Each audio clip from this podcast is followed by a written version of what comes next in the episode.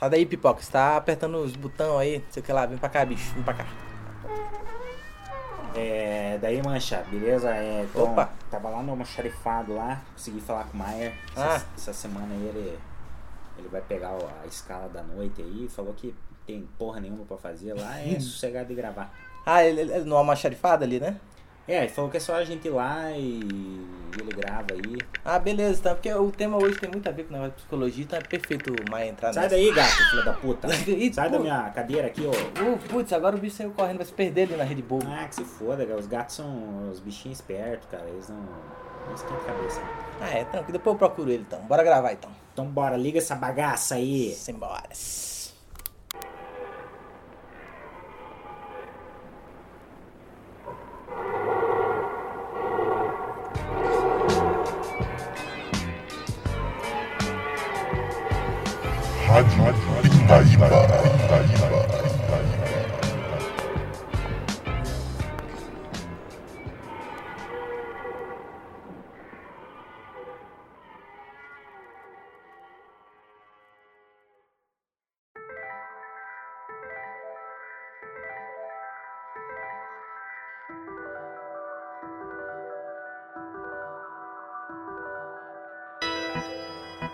Seja bem-vindo, caro ouvinte, à segunda transmissão radiofônica de Pindaíba. Eu sou o Mancha e estou do lado aqui do digníssimo Vina. E aí, rapaziada? Aqui mais uma vez para discutir, né, destrinchar, né, novamente a filmografia de um outro grande diretor. Dessa vez se trata de quem mesmo? É o tal do David Cronenberg, meus amigos. o rei do Rovenério, né? Vamos aqui Exatamente, o Barão de Sangue. Esse cara ele tem milhares de, de codinomes, né? E eu acho que todos fazem sentido, né? Todos assim foi totalmente coerente com o que o cara construiu, né? E aqui a gente o que? A gente vai comentar aí sobre.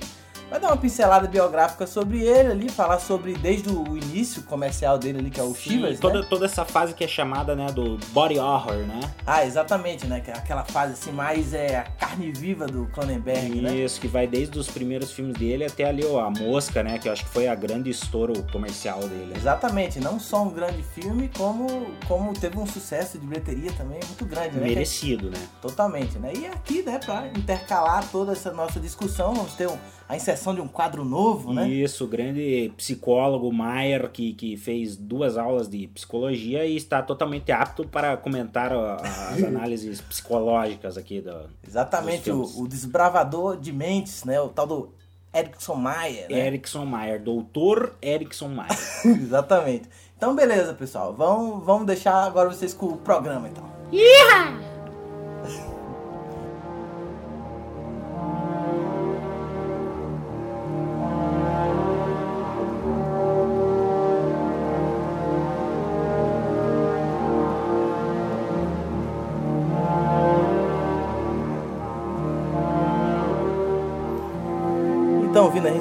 começa pelo começo, acho que sempre é bom começar pelo começo, como a gente sempre faz, né? Porque pelo começo é mais fácil de entender, né? E a nossa audiência é meio burrinha, a gente precisa tratar de uma maneira mais simples. Ah, sim, mas seria a transa dos pais de Cronenberg? Não, eu acho que não.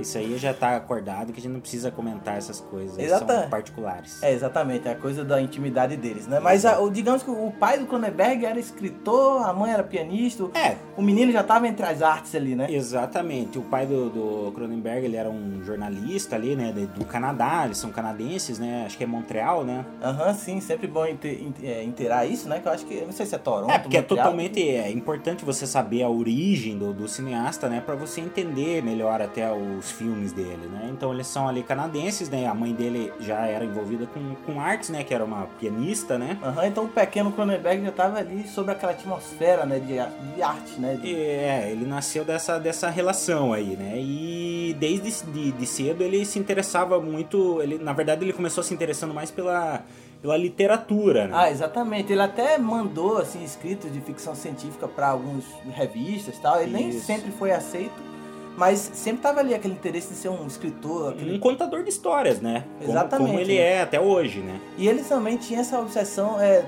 não só pela literatura, literatura, mas essa coisa da biologia, da ciência, né? Sim, também que é outra coisa que tá enraizada no trabalho dele, né? Não, To- total, Todos que- os filmes têm essa, essa pegada de, de patologia, de Ah, doença, da, da mente, do corpo, né? Então é algo que a, a gente faz a gente entender bem o porquê da, da filmografia dele ser assim, né? Não, total, uma coisa inerente a ele. Tanto que ele começou a fazer uma faculdade de medicina, biologia, algo assim, aí ele desistiu no meio, aí ele foi fazer literatura inglesa, né? É. Aí foi durante esse processo da faculdade que ele viu que tinha uns alunos fazendo filmes ali independente, ele começou, uh, que massa, né? Que massa, o pessoal faz filme, né? É, foi fazer também, né? aí que surgiu a, a- o, o comichão ali, ó, a coceirinha no, no, no furico dele pra, pra fazer filme, né? Já aquela conexão, aquela coisa venérea nele ali, aquela coisa, né, de, já estimulando o cara, né? Exatamente. E daí ele, ele aproximou toda essa vivência dele, né? De, de, de- que o cinema é contar história, né? Então ele, ele já gostava dessa coisa de contar histórias e trouxe esse lado dele aí da, da, da, da medicina e tudo mais, né? E começou a, a fazer ali. E ele era meio que multiuso, ele fazia tudo, né? Ele fazia, Fazia. escrevia, produzia, fazia fotografia, Tudo. né? Tudo, e tanto que tem um, um dos primeiros filmes dele ali que eu, eu consegui assistir foi o, o Crimes of the Future, né? Ah, sim, que é um filme bem esquisito, assim, Estranhíssimo, né? Um filme que você. Eu experimental. confesso que eu não entendi bosta nenhuma. Não, eu também, assim, fiquei. É aquela coisa, um pós-apocalíptico ali, não tem fêmeas no mundo. Mas aí é, mas é um filme legal, cara. É, até uma coisa que eu vi ali, não sei se você reparou, a mesmo local ali que, que foi filmado, o Crimes of, of the Future, é o mesmo é, local, a clínica do Shivers já. Ah, é mesmo? É a mesma clínica. Eu não sei se ali é algum um prédio que ele estudava, que ele tinha acesso fácil pra ele poder gravar, né? Mas já Aham. ele já tinha gravado ali, né? Eu acho que como ele devia ter uma limitação orçamentária muito baixa, né? Então acho que ele tinha que usar locais reais, ele Sim. não podia escolher muito, né? Então, Mas a- apesar de, de ser um filme assim de baixíssimo orçamento, né? Já dá pra notar, por exemplo, o, o- o cuidado que ele tinha com, com o ângulo de câmera, né? Com, com essas coisas que, que já estão. Você via já um pequeno Cronenberg ali. Ah, já, não, né? com certeza. Até antes dele ele lançou dois curtas, que era o Transfer, aí tinha outro que é From the Drain. E aí vocês não. E aí não teve um, um filme, eu vi meio por cima também, assim, eram meio experimentais. Aí o outro é o, o, o Estéreo, que é um filme já, que é preto e branco e tal. E aí depois que ele lançou esse Crimes of the Future, mas todos são bem experimentais, né? É, totalmente experimental. bem É, underground, né? Eu recomendo pra quem realmente é, quer se aprofundar mais na, na- na- assim entender um pouco mais sobre o Cron- Cronenberg, né? Mas não é um filme assim que você vai se divertir assistindo, né, cara? Na verdade, é- dá sono, né? Ah, não, sim, é bem underground. Tanto que ele tava nessa época de passar os filmes dele no movimento underground, essas coisas mais alternativas. É, não tinha nada de aí- comercial, né? É, exatamente. Aí foi quando ele foi uma vez pra, pra, pra França, que ele visitou o Festival de Cannes. Aham. Aí ele começou a ver que os filmes dele eram antiquados pro mainstream, né? Pro establishment ali, dele poder passar no Festival de Cannes. Os filmes dele eram uma coisa bem diferente.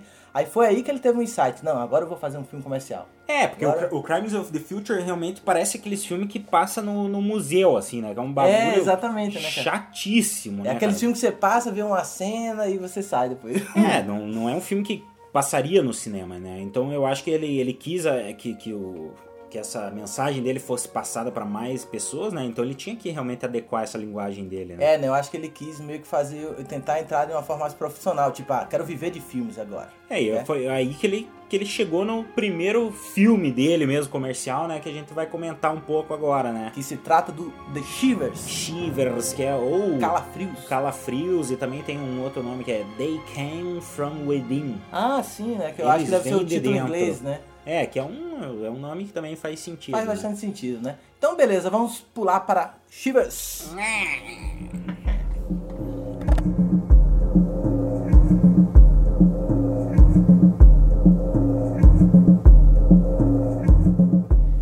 E eis que chegamos aqui em 1975, quando Cronenberg lança o clássico aí do body horror dele aí, o Shivers. Shivers, um filme divertidíssimo, cara. Você é, tem cenas que, que é pra dar o terror, mas você, você chega a dar risada ali. Mas é um filme muito massa, velho.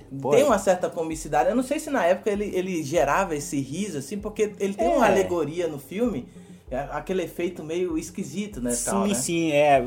É que assim, é, envelheceu, né, o filme, sem dúvida. Mas envelheceu na questão dos efeitos, porque na questão de, de contar a história e tudo mais, é um filme que tem um- uma dinâmica muito boa, assim, cara. Você não. Você não fica chateado de assistir, né, É, exatamente. O filme ele é tipo um panorama de vários personagens que vivem num prédio, né? Tipo um edifício. É, é até interessante, né? Quando começa o filme, que ele mostra meio que de uma, uma maneira, como se fosse uma propaganda de TV desse edifício, É mesmo, né? né? Tinha até- Que é um. Pô, eu achei uma linguagem muito sofisticada pra época, cara. Ele querendo passar aquela ideia de ordem, né? Que aqui ali é um lugar que é, Porra, é bonito perfeito. e tal, né? Que tem é tudo equilibrado, mas na realidade, através de um parasita que vai ser gerado por causa de, de um médico, né? Que é muito usual no, Cronenberg isso, né? Isso. Um experimento médico que acaba gerando É, uma patologia. O cara, o cara até teve uma, uma ideia interessante, né? Que, na verdade, as ideias que esse, esse tal desse doutor tinha era só pra financiar, né? Ali a, a- os estudos, né? Porque realmente são só ideias malucas, né? A ideia desse parasita em si, né? Ele tava querendo substituir parasitas no lugar de órgãos, né? Por exemplo, a pessoa Ah, sim. a é. pessoa estragava um rim ali, daí ele colocava um parasita no sangue dela que ia filtrar esse rim, né? E. Ah, ele ia tomar um pouquinho do sangue dela? Ia. Mas ele ia ajudar ali, né? Então eles iam viver meio que em convívio. Né? A ideia era bombar o sangue ali, meio que é, complementar o humano, mas de maneira benéfica. Mas como é usual nos filmes do Cronenberg, Deu errado, né? sempre Deu merda. errado, né? A merda e... e a merda já dá logo no começo, né? Aham, e é interessante que o filme é tipo aqueles filmes de horror de confinamento mesmo, porque tudo acontece naquele espaço do edifício. É, eu acho né? que até por uma questão orçamentária mesmo, né? Também, né? Os primeiros filmes dele, você vê que ele, ele não sai muito de um, de um ambiente, né? É questão de orçamento mesmo. As histórias se- sempre se passam em lugares fechados ali e tal, né? Aham. E- Até dizem que esse filme é quase um genérico, não genérico, mas do Noite dos Mortos Vivos, do Tem, Romero. pô, né? é- eu a todo momento me lembrava, cara, de- desse filme. Ele, é- ele faz um paralelo muito, muito interessante mesmo. E é meio que. É quase da mesma época ali, né? Seis anos depois, né? É- Ah, é bem próximo, né, do lançamento do... Não, quando que é o. É 69? Não, é antes, né? É Eu acho que é 50? por- pois é, né, a gente tem que especificar isso Agora eu não melhor. sei, assim. mas é. Assim, tava nessa época aí do. do do terror de, de zumbi, né? Então, apesar de ser um parasita, o filme, uma hora, ele começa a parecer mais um filme de zumbi do que parasita, né? Exatamente, só que no caso do Cronenberg, ele não é genérico esse filme, por causa que ele pega essa, essa coisa do zumbi pra meio que metaforizar essa coisa, uma coisa de histeria de sexual, né? É, vamos explicar um pouco do que, que acontece, né? Porque o, esse, esse tal desse parasitinho aí, ele tava no corpo da, da, da pessoa e ele. Pra ele se pro- proliferar, né? E, e passar pra outras pessoas, ele fazia aumentar o apetite sexual da pessoa e ela tinha que fuder com alguém ali pra, Aham. pra poder passar pra essa pessoa. Então nada mais é que uma doença venérea, só que se manifesta do, em aumentar o libido da pessoa pra que ela bote pra frente, né? Até o Parasita, ele tem um aspecto meio fálico. Tem, é, É. um. Parece um pinto mole ali. Um, Tem um até bicho a- esquisito pra caralho. Até da cena da capa, que é a cena com a Bárbara Steele, né? Se- Porra, Que é a atriz do... É uma, uma, uma, uma, uma musa do terror, né? Que trabalhou com, com o grande Mário Bava, né? Né? É, ela foi a, a bruxa Vádia no, no Máscara de Satã, né? Uma Ah, sim, é. belíssima atriz, né? Ela, Muito icônica ela, aliás. Sim, ela também tá, tá nesse filme, né? E, e os parasitas, ele- eles entram no- no- no- nas pessoas ali e daí fazem esse, esse apetite sexual delas aflorar, né? E, e ficam passando ali. Como eles estão num edifício, acaba que todo mundo transa ali dentro, ali, né? Não, e daí vira uma orgia danada, né? É. Até o que eu tava comentando ali, né? Que, que muita gente começou a ver um olhar, entre aspas, conservador desse filme, porque era na época da liberação sexual, o movimento hippie tava tendo essas paradas Sim. assim. E aí quando o Cronenberg meio que coloca essa coisa de epidemias sexuais, assim, essa coisa dá impressão, pode dar uma leitura de como se fosse ah, é doenças sendo transmitidas, que também não faz sentido, né? Faz sentido. E eu acho a que, AIDS cara, depois que surgiu. Eu acho que não foi nem com a visão, por exemplo, é, é, conservadora que ele fez isso. Ai, galera, não vamos transar. Transar é errado. Não foi isso que ele quis passar. Ele quis realmente pegar um medo que era real das pessoas e botar num filme, né? Que como é, ali a gente tava vivendo na década de 70 ali essa, essa coisa da liberação sexual muito forte e também começou a vir as doenças, né, venéreas ali de uma maneira mais massificada, né? Era um medo que tava em todo mundo, né? E aí a gente não tinha muito preservativo, não tinha muitas maneiras de prevenir isso naquela época, né? Aham. Então era um medo é, presente, né, em todo mundo, né, cara? Ah, exatamente. Imagina a histeria, aquele mal-estar geral que devia ter aquela apreensão. E outra curiosidade desse filme também é porque ele foi, é, ele foi feito com fundos de um órgão público do Canadá para fazer o filme. E o filme é, rendeu bem, financeiramente ele foi muito bom, só que fez com que o pessoal do Canadá, né, os, os, go- os governantes em geral, assim, o pessoal de senso críticos, pensasse, ah, é, será que isso é uma obra moralmente boa para se investir? Eles começaram a ficar com essa preocupação. O que é a censura de lá na época. Não, que mas tavam- é uma censura burra, né? Porque o cara tá Totalmente. fazendo o, o serviço de assustar a galera do bagulho da, da, da- da- da- das doenças aí, porra. Você pode transar ali e tem um verme dentro da tua barriga ali que faz você virar um maluco. Exatamente, é porque como lá no, pelo que eu ouvi falar, até que o Cronenberg, em entrevista, ele fala que o Canadá ele não tinha essa precedência, antecedência grande com o terror. Eles, os terror de lá era uma coisa mais gótica, o vampiro dentro do É, castelo. sim. E o Cronenberg tem esse horror mais atual, contemporâneo, né? Sim, Aquela visceral, fobia né? visceral. Então, eles pensam, ah, essa coisa escatológica, nojenta, a gente não quer. A vai, é isso que a gente vai associar ao Canadá? É isso que ele- eles queriam começar a pensar isso, sabe? É, você vê a diferença lá do, do Peter Jackson na Nova Zelândia, né? Que os caras estavam É mesmo mesmo. apoiando as loucuras do Peter Jackson, né, cara? Exatamente, o Meet the Thieves, né? Que foi A arte prova- não tem essa de moral, né, cara? Não- é, tipo, você tá com o Cronenberg, ele é um puta de um diretor, cara. Dava pra ver o talento do cara já nessa época aí, né, velho? Você- e você acha ficar julgando a moral do filme, cara? É que é que ele não tá buscando uma obra consensual, né? Ele tá querendo colocar uma crítica ali, um comentário pra você refletir. É gore, é um filme que tem é, muitas cenas de excremência, assim, escatológica e tal. Beleza, não é pra qualquer um, mas é um filme que ele consegue se apropriar do gore pra criar uma visão autoral dele. Total, né? Já É, vê aí o Cronenberg. É, o Cronenberg é um dos di- diretores que tem a carreira mais sólida, né? Nesse sentido de, de, de cinema autoral, né, cara? É, poucos filmes, assim, acho que eu consigo me lembrar só do Fast Company, assim, que ele, ele Ah, é, que é um filme meio- se vendeu um pouco, assim, né? Mas Ultra convencional. a maioria dos filmes do cara sempre segue essa ideia dele, né? Esses primeiros filmes, esses que a gente vai falar nesse episódio em geral, é justamente isso. Ele se apropria da estética gore, mas ele mantém todos os temas Cronenbergianos, por assim dizer. Total, né? Que é sempre a, a relação ali da mente e do corpo, né? A mente eu vejo que ele começou a trabalhar um pouquinho mais pra frente, né? Nesse início era mais essa questão sexual mesmo, né? Do, do, Exatamente, né? do- do terror, do, do venério, né? A carne mostra, né, Ex- tal. Exato. E esse esse é, o Shivers é interessante mesmo, porque como você estava comentando que ele, ele é um ele é um filme de zumbi, só que um, é um zumbi que em vez de querer ter o miolo, ele quer transar com você, né, cara? Então, é é meio que você tá ali um virgão na, na suruba ali, você fica meio assustado, né, cara? Você, Exatamente, né? você não sabe o que, que, que tá rolando ali, né, cara? E, e esse filme faz esse, esse terror, né? E, a- e além disso, de colocar tudo dentro de um, de um edifício ali fechado, né?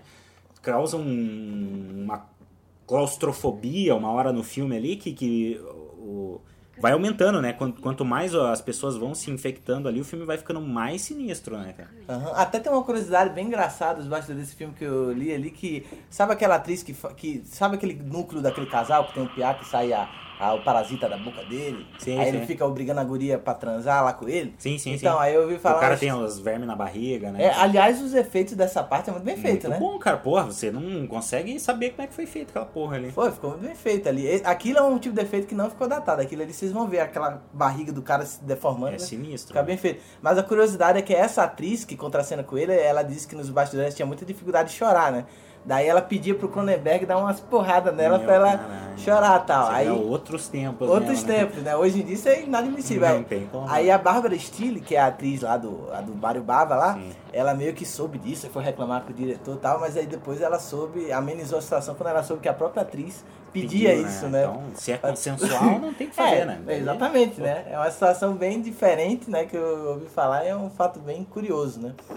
E até, né, é, assim, se eu fosse até pro início de carreira, eu, imaginaria, se eu até fosse pensar num termômetro de nota para seguir aquela tradição do episódio anterior, acho que daria um belo de um 7,5 aí pro Calafrios, que é um belo debut aí pro Eu daria, eu daria um 7 pra esse filme aí, porque realmente é um filme divertido de assistir, cara. Você não.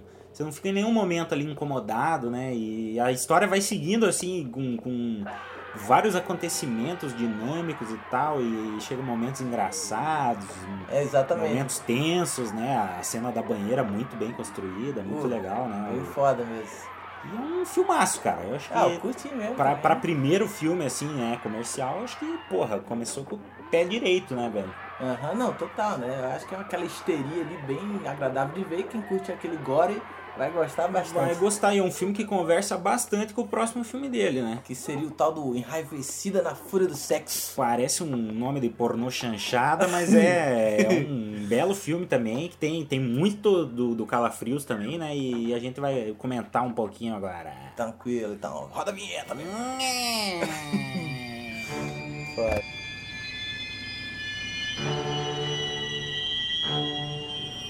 E chegamos agora a 1977, né? Quando Cronenberg lança Rabbit, que aqui no Brasil o nome é o Enraivecida na Fúria do Sexo. Hum. Que é um filme, né? Que é estrelado por uma atriz pornô, a Marilyn Chambers, Uma né? belíssima atriz com, com os peitinhos pontudos. Eu até, né, como né, profissionalmente falando, assim, eu procurei né, o trabalho antecedente da Ah, Marilyn Chambers, sim. né, para analisar também ela, os trabalhos anteriores.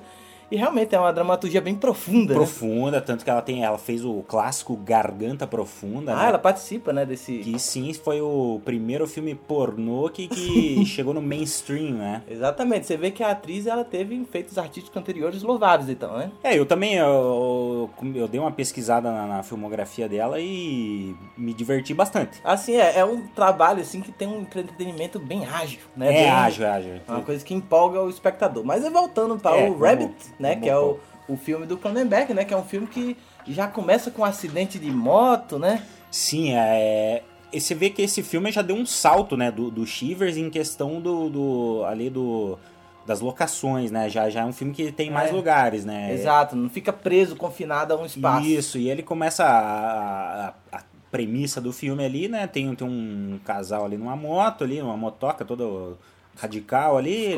Eles estão indo ali no, no- no- numa, numa, numa rápida ali e tal, né? Numa BR.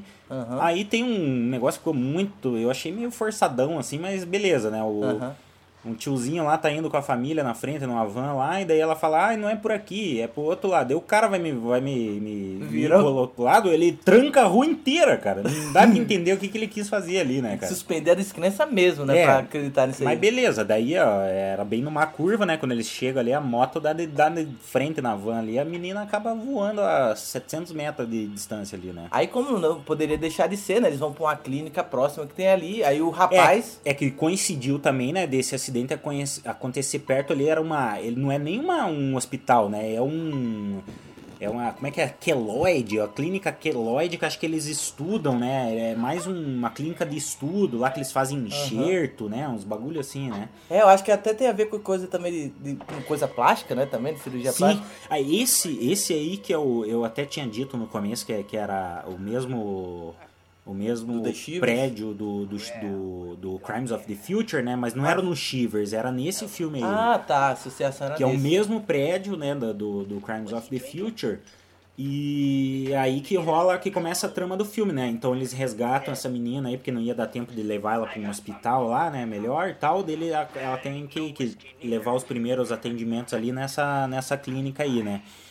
E daí eles têm que fazer um enxerto ali na, na barriga dela, né? Que ela se estrupiou inteira lá. O cara parece que ele se salva bem. É ela que vai ter um procedimento mais é, peculiar, né? Que vão fazer nela pra ela se salvar, né? Exatamente. Daí, e- esse aí eu não co- confesso que eu não consegui entender muito bem o que, que aconteceu pra ela virar que, o que ela virou, né? Porque ela acaba virando um- uma espécie de um vampiro com. Tipo, ela tem tipo uma vagina debaixo da axila, né? Pois é, no, no começo do filme eu achei que ela espetava a galera com, com o biquinho no peito dela, que ela tinha um biquinho pontudo ali, né? Mamilos assassinos. Mas não, mas depois eu percebi que embaixo da axila dela tem um. Uma abertura, Uma né? abertura, parece uma vagininha que sai uma, uma agulha. É uma parada muito louca, cara. Mas, mas dá, dá um medo, dá uma aflição Não, naquela porra. total, né? Por causa que até é interessante que até o que aponta a sexualidade é ele ter escalado uma atriz pornô pra fazer isso, né? Total. E aí ela vai, ela manipula ali o, o- as vítimas dela, né? E ela realmente ela é uma, uma atriz muito sensual, né, cara? É, ela, ela traz ali uma sexualidade pra cena ali que eu acho que qualquer outra atriz não, não traria, né? Ela, ela ela realmente seduz até você como espectador, você Ah, se, não, se sim, sente né? seduzido ali. Eu né? acho que ele também se aproveita do imaginário da atriz, que já tinha feito esses filmes pornô antigo, e até uma provocação com a censura do Canadá, né? Que chamava o Chivas de pornográfico. Aí É, ele coloca uma atriz pô, pornô Então pra- vamos fazer um pornô mesmo, né? Já que É, vocês querem. é legal isso, né? Que o, Cronenberg não se censurou, ele até foi mais. é, Não, isso, isso é foda, né? O Cronenberg ele é um cara muito autoral, né, velho? É um cara que não é à toa que ele é respeitado por todo mundo, né, cara? O cinema do Cronenberg pode ser aquele ame ou odeie, né? Como, mas todo mundo respeita o cara. Não, não Porque- interessa se não gosta dos filmes dele, você, você respeita o cara porque ele é um cara autoral, velho. Ele mantém a visão artística dele, mesmo quando ele entra no comercial, ele mantém os princípios dele. Ele não é um cara que Totalmente. não faz isso, né? Mas até no- no- na continuidade da trama, ela é a mulher que, é a, que, que, de- que tem nela o vírus, né? Isso. vai se espalhando por cada vítima que ela vai encontrando. Tem até uma vaca que ela ataca, né? Tem uma vaca. Né? Esse filme é, uma- é- ele é meio um filme de vampiro também, né? Zumbi. Um zumbi, uma pira bem louca, assim, é bem parecido com o que foi feito no, no Shivers, né? Aham. A maneira que se desenrola o filme, né? Só que ela é um, digamos que é a hospedeira, assim, né? Ela que é a, a mãe ali, né? Porque os outros, ela é a única que tem essa abertura aí no, no sovaco aí, que, que, que passa ali os Penetra primeiros, né? O resto passa pela própria mordida e tal, né? Ela é uma espécie de viúva negra, né? Porque ela, ela tem o vírus, ela deposita, só que ela é a única que meio que não perde a razão, né? Exatamente. Porque todos viram zumbi, mas ela, ela se mantém ainda consciente, Sim, né? e daí tem, tem questionamentos bem interessantes nesse filme, né? Porque depois ela tem a consciência de que, do que ela tá fazendo, ela se arrepende Exato. muitas vezes, mas a, a raiva acaba dominando ela sempre, né? O instinto, O né? instinto, e ela chega até a culpar o, o namorado dela, né? No final do filme, porque ele foi o causador do acidente que colocou ela nessa situação, né? Ah, exatamente, né? Isso que é interessante, assim. Até Só que ela tinha que cuidar, culpar aquele tiozinho lá que fez aquela manobra ridícula, né? Ah, não, sim, ali foi o princípio do acidente, né? É. E até uma coisa, até pelo que você tava falando ali, que é interessante, que ah, o que tá aí na essência do Shivers e nesse Rabid é essa coisa que o Cronenberg tem de falar sobre quando a gente libera o instinto primal do sexo e da violência, né? Exato. Por causa que a gente, por mais que ah, somos seres civilizados, nós estamos querendo manter na sociedade a razão, a ética, mas a partir do momento que você tem um respiro do instinto ali, Sim. você libera o sexo, a violência, né? Exato, que, que isso é um tema que ele aborda em muitos outros filmes, né? Até no Videodrome é bem, bem falado disso, né? Que é a questão da hipocrisia também, né? Ah, sim, é. Que a gente acaba refreando coisas que, que a gente gosta, né, cara? Que no nosso instinto pede, né? É claro, é que a gente tem aquele contrato social, né? De ti- tipo, a gente tem, a sociedade tem uma coisa em comum do que considera a ética, né? Não, e a gente tem que realmente refrear, né? Porque senão ia ser uma É, selvageria, né? Ia ser essa histeria do final do É, Shivers, ia ser essa histeria do Rabid, né? Que é o enravecido aí.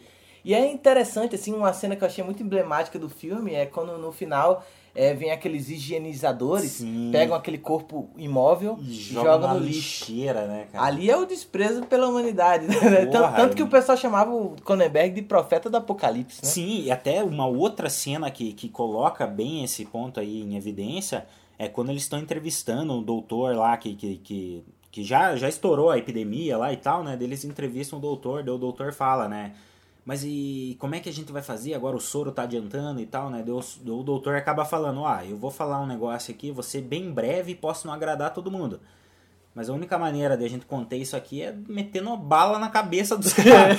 Você vê que daí ali... Solução radical. É, tipo, eles chegaram num ponto ali que acabou a humanidade mesmo, né? Não, não tinha mais o que o que ter é- essa parte da humanidade realmente foi jogada no lixo, né? Como é feito no, no final do filme, né? E é interessante você ver que ali representa muito do olhar que o Cronenberg tem em relação, às vezes, até o próprio corpo. Eu sei que parece uma coisa pessimista, mas é como ele, é tipo um médico que tá olhando o seu objeto de estudo, né? Como se fosse numa clínica e o filme é o experimento.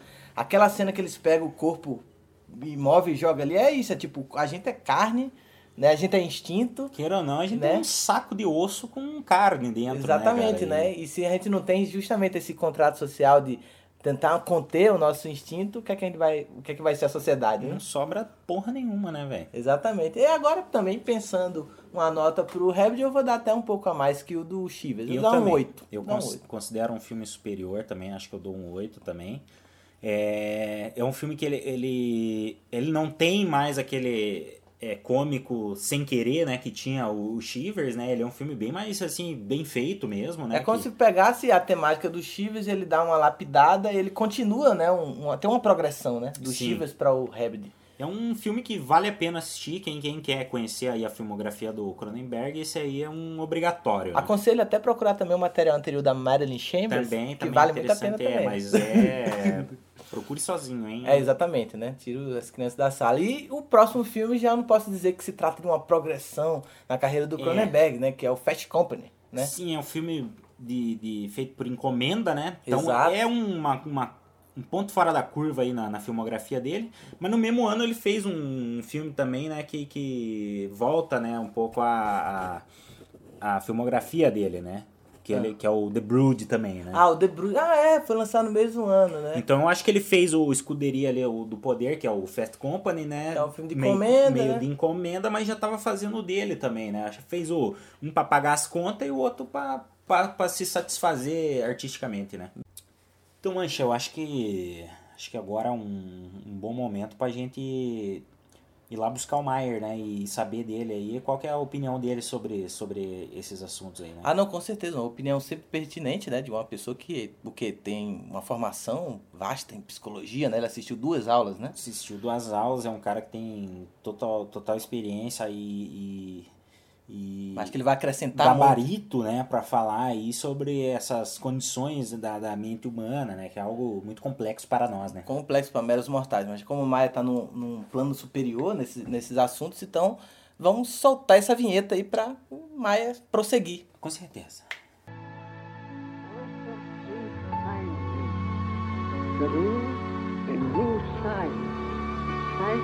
a new science, a path of psychology, as a new method of treatment of the neurosis. Divan do Maier. I had to pay heavily.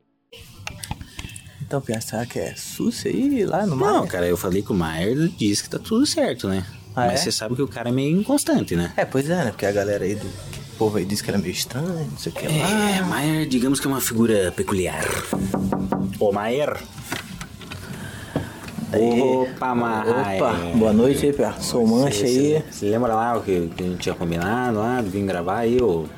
Ah, só. É um assunto tão insignificante que acabei esquecendo. Entrei, cara. Entrei.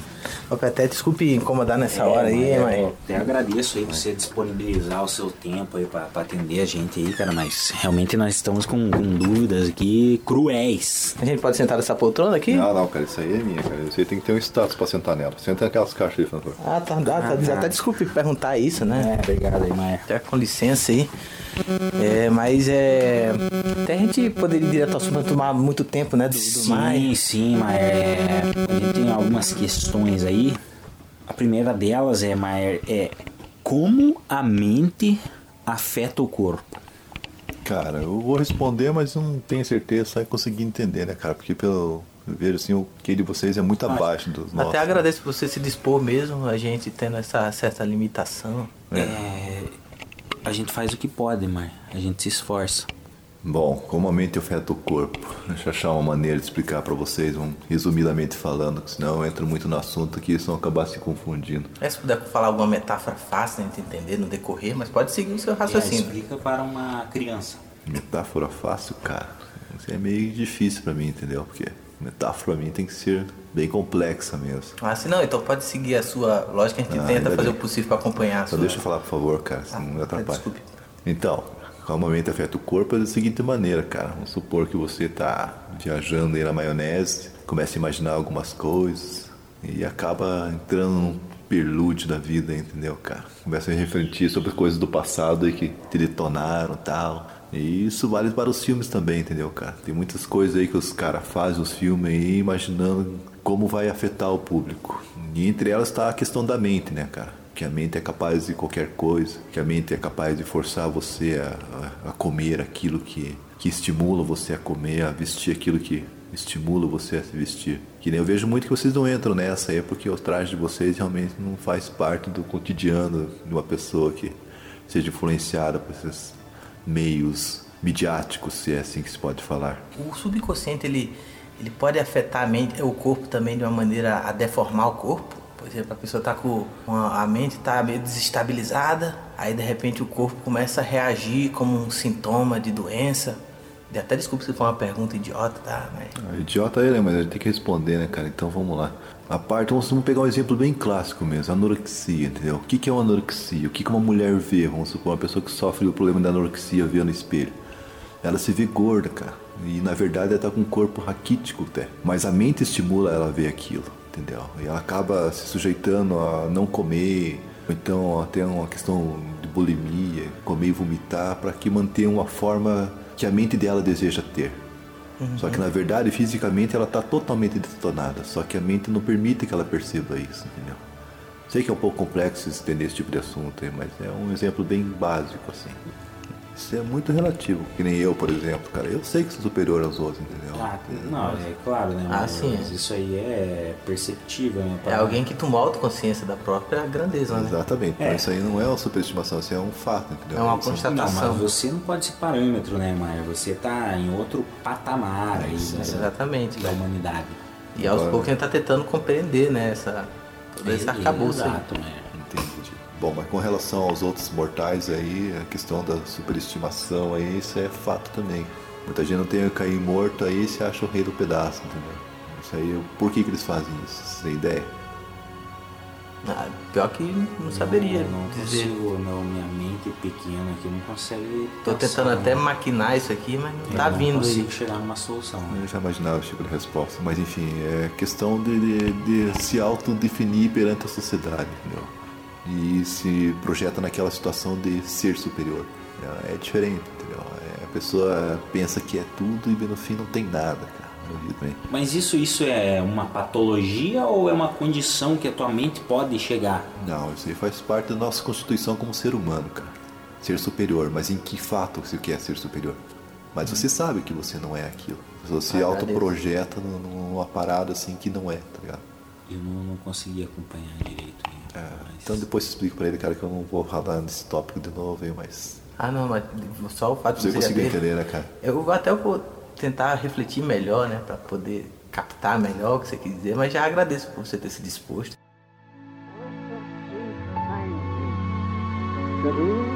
a new science, psychoanalysis, a of psychology, as a new method Divando Maier.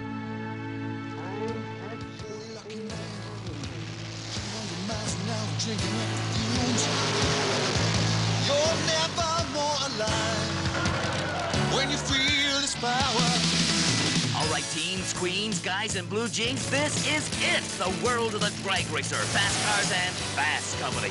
Why don't you call me Atlas?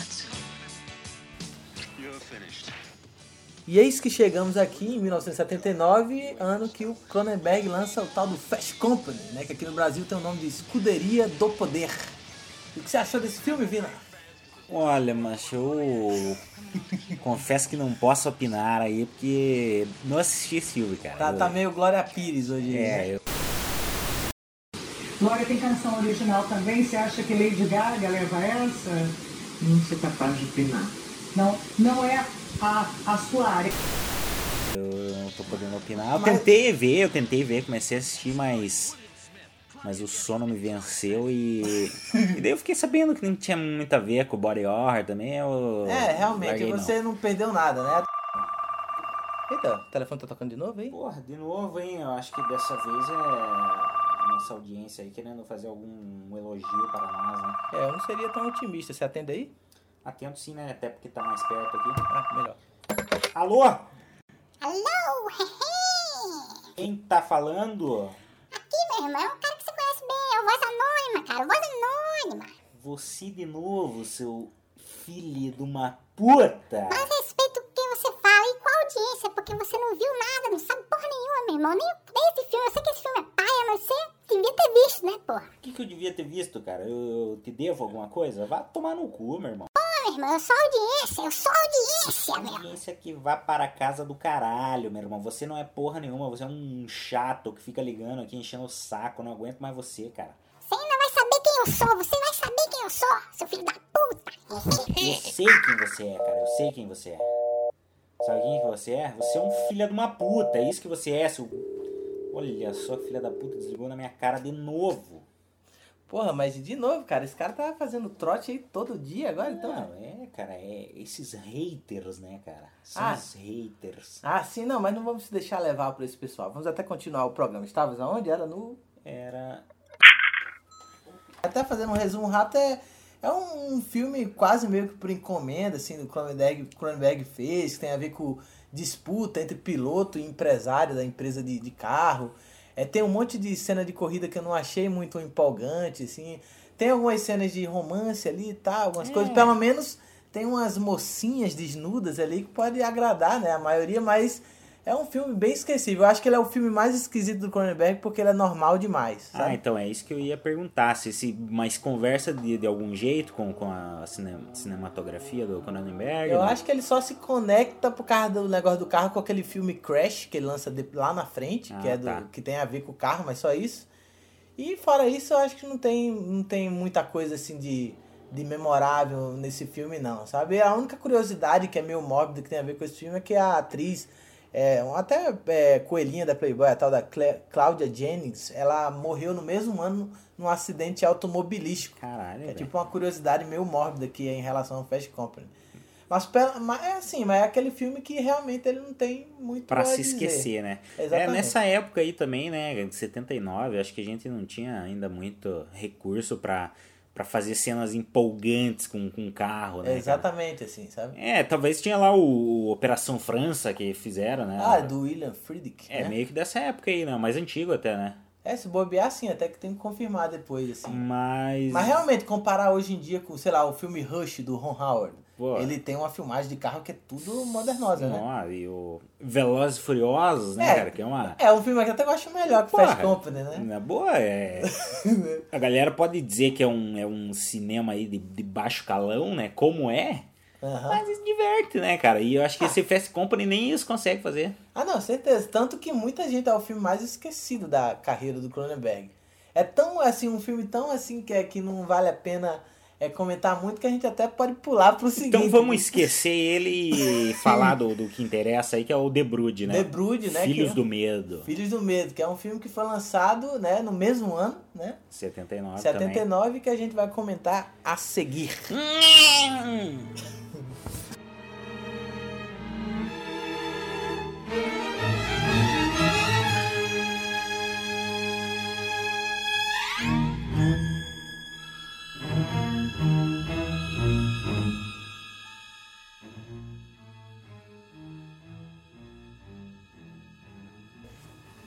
E eis que chegamos aqui também em 1979, ano que o Cronenberg volta aos eixos e lança o tal do The Brood, que aqui no Brasil ganhou o nome de tal do Filhos do Medo, né? E é um filme que sim, esse tem a ver com o tal do body horror do Cronenberg, né? Totalmente, né? É um filme muito bom, cara. Eu curti pra caramba. Eu acho ele superior ao Shivers. Eu confesso que eu gostei mais do Rabid do que o Filhos do Medo. Aham. Mas, cara, é um filme que o Cronenberg deu uma evoluída nele, com certeza. Ah, não, com certeza. Até eu vou errar isso na, no episódio futuro, né? Porque na realidade o marco dele com o Howard Shore é nesse filme. É, eu percebi isso também. é. Aham, ele começa aqui. É que depois vocês vão ver que eu vou atribuir isso ao Scanners, mas ele começa no The Brood. Mas se a gente fosse pincelar uma sinopse pro, pro The Brood, é, o que é, como a gente poderia talvez. É, Uma sinopse, o foda é que você não pode dar muito spoiler, né? Mas, mas se bem que o próprio nome do filme é um puta spoiler também. Aninhada, né? Filhos do Medo. Exato, né? Até o, a tradução do inglês The Brood é um spoiler maior, porque é, que é aninhada. Pô, e, e- e o que, que é o, o, o filme em si, né? O filme é, trata ali da, da, da história de um, de um rapazote, né? Um cara que tem uma, uma filha com uma mulher meio doidona, né? Totalmente. Que ela assim. é a cara do David Bowie também. ah, sim, né? Até que lembra um pouco. Lembra, sim, totalmente. E daí essa mulher doida, ela tá internada lá numa clínica de um cara mais louco ainda, né? Um, Aham, que é o, o do- tal do Oliver Wood, né? Que faz o papel, né? O... Isso.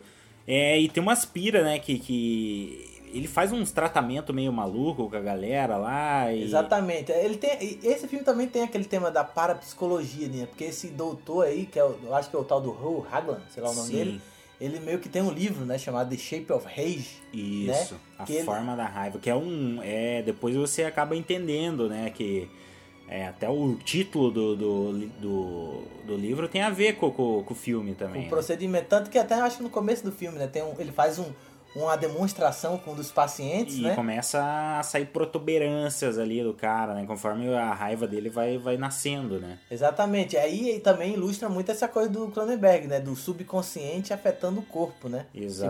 Tipo assim, é o a- corpo, o a ma- reflexo.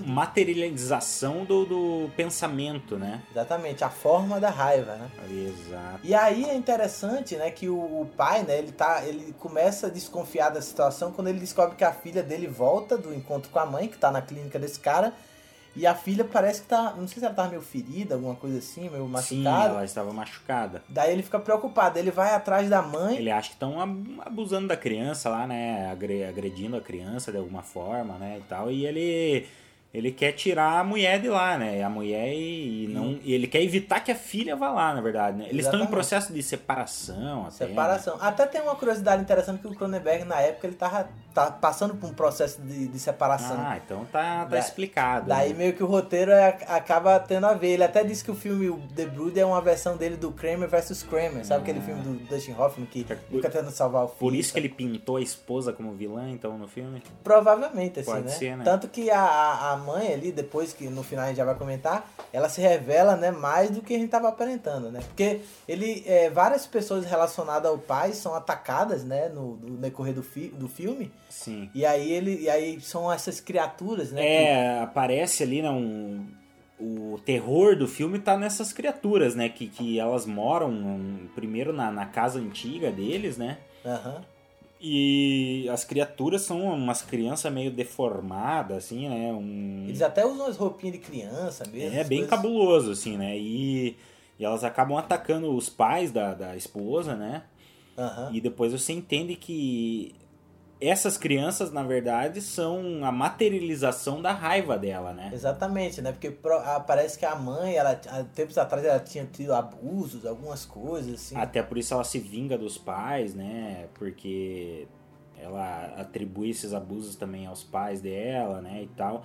E é interessante a maneira como ela é tratada como mãe mesmo dessas criaturas, né? Porque ela, ela praticamente tem uma placenta fora do corpo, né? Uma cena muito boa aquela cena. Uh, a cena é bizarra. Eu acho que é um dos grandes momentos do filme, Com né? Por certeza. causa que quando eles encontram um corpo dessas criaturas, eles percebem que elas não têm umbigo, né? É, aí eles ficam pensando, nossa, como é que essas criaturas nasceram? Exato. Aí a gente descobre lá nessa cena aí, né? Quando ele vê lá a mulher, e é uma cena realmente, o corpo dela com aquela criatura, ela abre. Bem Cronenberg essa Não, cena, né? Cronenbergiana mesmo. né? Total, né? E, e elas não têm umbigo porque elas nasceram do medo mesmo, né? Do medo não, da raiva, né, em si, né? É, Exatamente, assim. E aí o, fica uma, uma situação, né, que vai perdendo o controle. Todas aquelas crianças ali e tal, né? Mas é, é um filme, assim, interessante. Eu não, também não, não digo que é um grande filme, assim, né, tal. Não, ele tem momentos assim meio chatão, assim, né? É. Eu acho que ele é um pouco arrastado, assim, ele não tem um ritmo tão legal quanto os outros, assim. né? Até hoje em dia o horror, talvez, não sei se o pessoal vai achar risível algumas coisas, acha que datou, porque as crianças Datou, ali, datou. né? É, as crianças dá pra ver que é uma maquiagem bem meio meia boqueta, assim, né? Você tem que ab- abstrair isso aí, né? Pra você se divertir ali um pouco. Exatamente, né? Mas eu acho que ele sofre mais de ritmo, assim. Ele não tem um ritmo tão bom que nem o Shivers e o... E o, E o Rabid, E o né? Rabid tem um ritmo melhor, eu acho, até que esse filme aí, né? Exatamente, né? E eu até acho, assim, que eu fosse também é, dar uma nota assim, eu daria o mesmo que o do Chives ali, um 7,5. É um bom filme. É, eu também dou um 7, 7,5. Mas nada comparável, né, o que, que veria a seguir, né? É, a seguir que é o... que é o, que é o casca grossa aí, né? Um grande clássico, Que né? a gente já vai comentar. Então, vindo aqui pelo ponto eletrônico, aqui pelo que tô vendo, o Capeta tá de novo às ruas aqui, conversando aqui, né, com vários exemplares da nossa comunidade pindaibana, né, e tá esperando um sinal aqui pra soltar a vinheta. Solta o capeta! Nós nas ruas. Que prazer estar aqui de novo com pessoas de tão boa índole. Me permitam já conduzi-las a uma nova questão. Como o subconsciente afeta o seu corpo? Eu acredito que os dois estão interligados. Eu acho que se o corpo vai bem, a mente vai bem. Se a mente vai bem, o corpo vai bem. A gente tentar achar ali um meio termo é essencial. Um equilíbrio é essencial. Coisas boas para ambos, tanto em parte da saúde quanto em parte mental, de fazer coisas boas, de de tá ou tá seguindo aquilo que você acha bom, ou religião, ou fazendo coisas generosas, boas, ou para ajudar, enfim, tudo isso conta.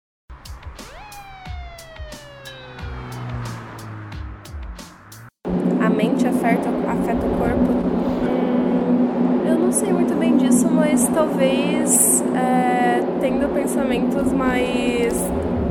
É, estando num momento mal, você vai sentir que você tá mal, vai se sentir mais cansado, vai se sentir menos disposto. E porque, querendo ou não, quando você tá mais. Como é que eu posso dizer? É, terminado, feliz, você tem mais energia. Então reage a sua mente e a sua mente reage ao seu corpo também. Nós nas ruas.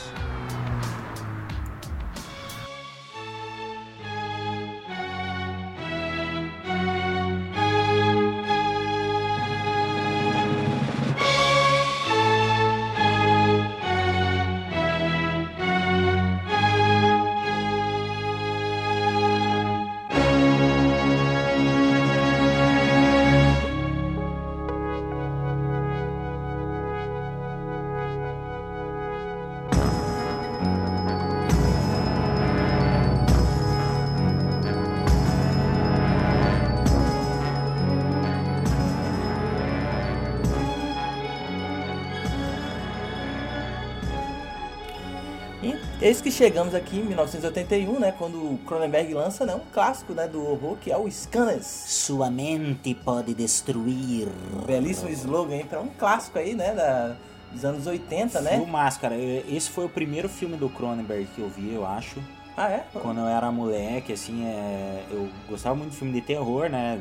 Eu ia na locadora e daí a capa me chamou bastante atenção, né? Do, do tiozinho fritando ali, um nome Scanners, não dá pra entender do que, se trata, né? Pois é, né? Aí eu olhei a contracapa, tinha uma, uma cena de uma cabeça estourando, assim, eu Uma falei, cena pô, maravilhosa. é né? esse filme que eu quero ver, né? E essa cena já é logo no começo, né, cara? Aham, tanto que eu acho que o Tua cabeça explode junto, né, velho? Não, Você é- é não um- acredita, né? É um no- plano frontal ali fechado pra você ver mesmo a parada. Sim, assim, e né? ele constrói ali, né? é- é- todo esse esse momento dessa cena, ele, ele constrói muito rápido, né? E, e é uma cena importantíssima pro, pro filme, né? Porque ele, ela revela o vilão do filme e o poder do vilão, né, cara? Exato, porque eu acho que é a única cabeça que explode no filme. Né? É, ele, eles, você vê que eles guardaram assim o orçamento, vamos usar os efeitos agora, nessa cena que é pra abrir o filme, e lá no final, lá que é o embate dos dois, que também é fantástico, né, cara? Ah, não, aquela cena, o duelo é muito massa. E é legal que esse filme você começa a ver que o Cronenberg ele já entra também em convenções de gênero, né? Por causa que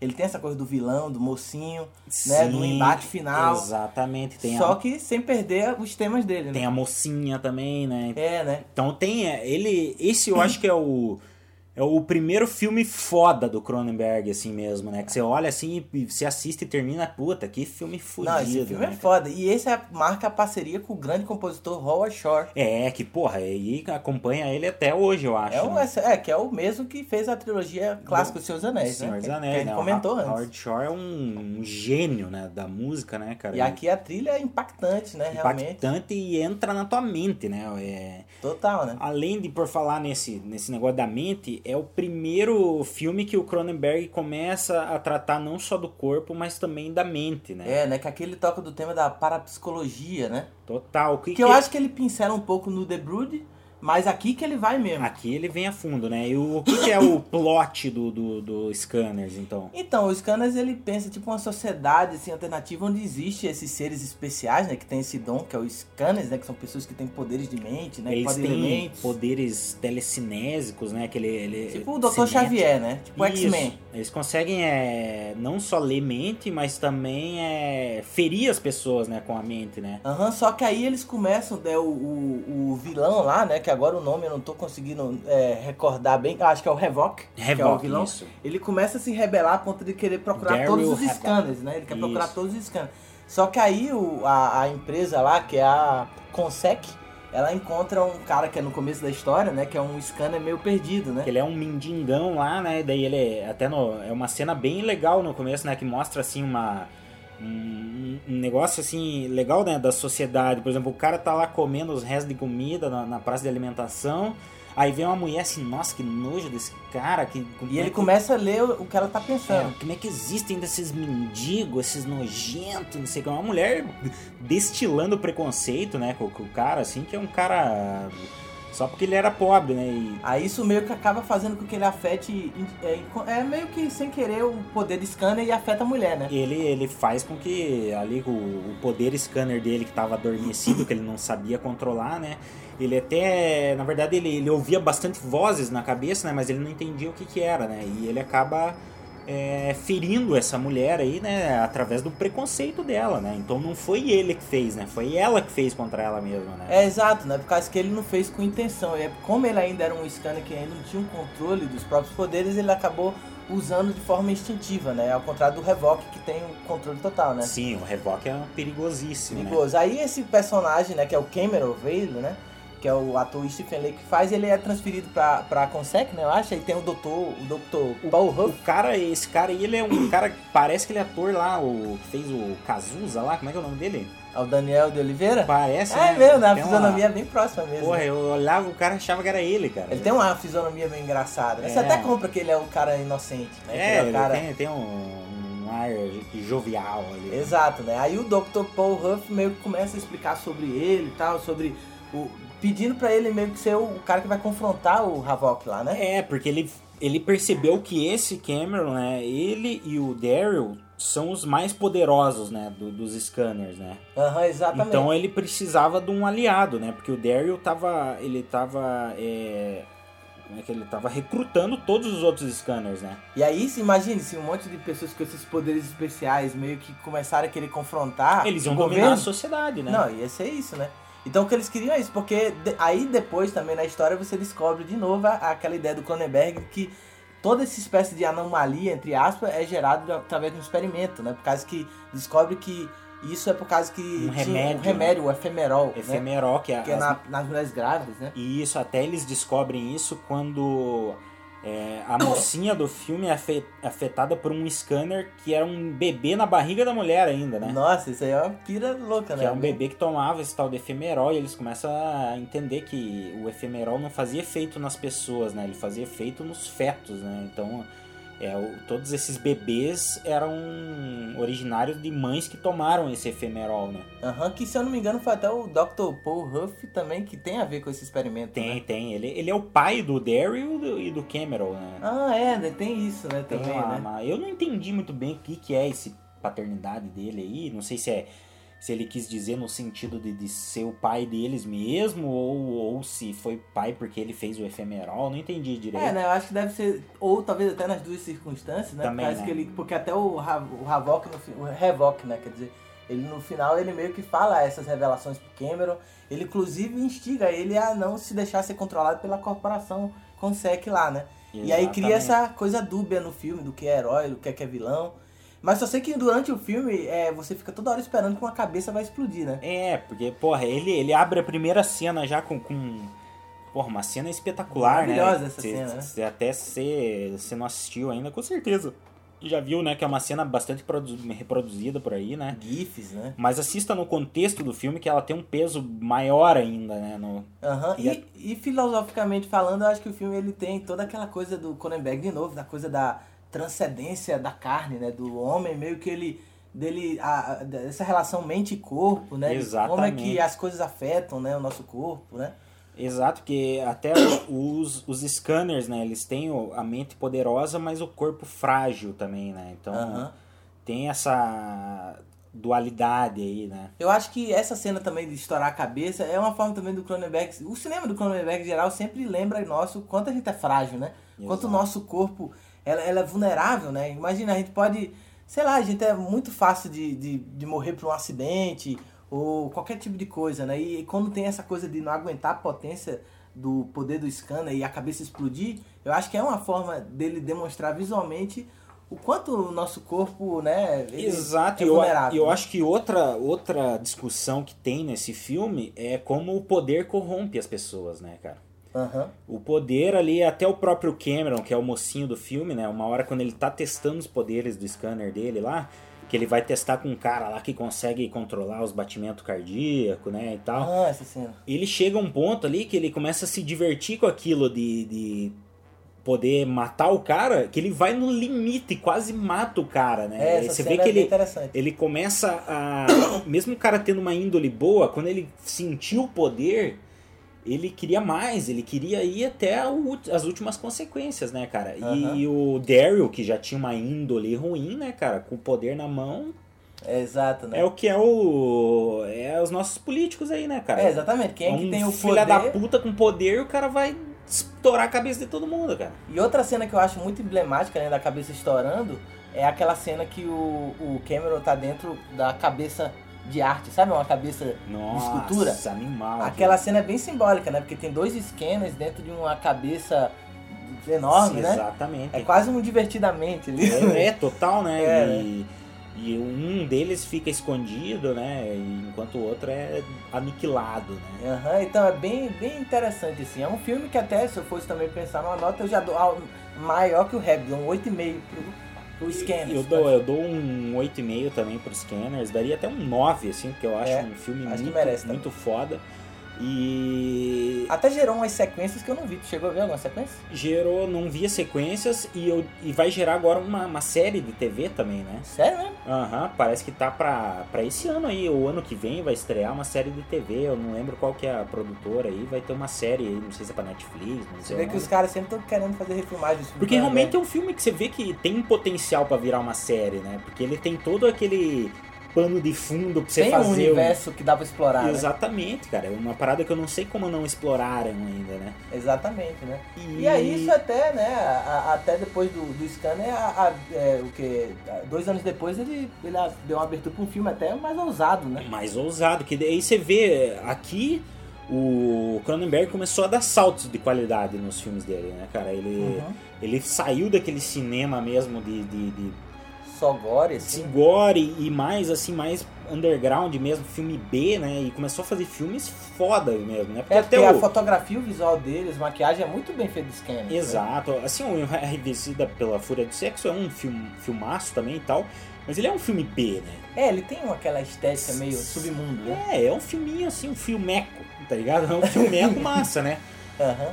E agora os Scanners não, né? Pô, e aquela. é, Até eu preciso comentar, é a batalha final dos dois Uh, lá, o cara. duelo é muito foda. Cara, isso. Não está cooperando, Cameron. Não está cooperando comigo. Eu esperei muitos anos, Cameron. Diga que não vai me trair como todos os outros. Diga que não vai. Não!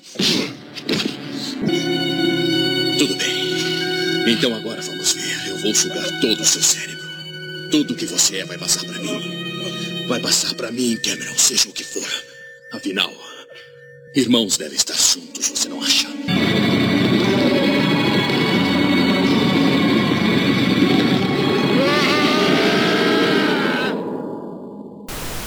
Trilha do Hall Shore, você, porra, essa parada tá foda. Nossa, o negócio vai entrando na tua cabeça, aquela trilha, né? Dá E até o- pra gente ficar tocando aqui enquanto a gente fala isso. Ah, não, tá, tá, tá passando. fica um, cara, um querendo estourar o outro e pá, pá, pá. E porra, e o final. E é uma cena que, que até o pessoal pode olhar, pode até achar engraçado, porque fica aquele contorcendo a cara. É, mas é maneira, cara. Cara, eu acho que a, a trilha sonora, os efeitos especiais fez com que.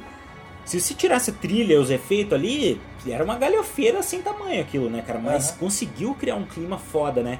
E fez um final surpreendente, né? E, e até aquele lance que ele tava falando da transcendência da carne, né? Por Exatamente. causa que aí o Cameron ele vai além da própria carne, né? Exatamente, você vê que a mente não precisa de um corpo, né? Ele já começa a dialogar com isso, né? Que é cara? coisa que até o Cronenberg vai falar em vários outros filmes dele. Não, é, porra, filmaço, cara, e vocês têm que assistir. E acho que tá bom já de Scanner, né? Vamos. Pular para o clássico de 1983, que se trata do Videodrome. A síndrome do vídeo. Roda a vinheta.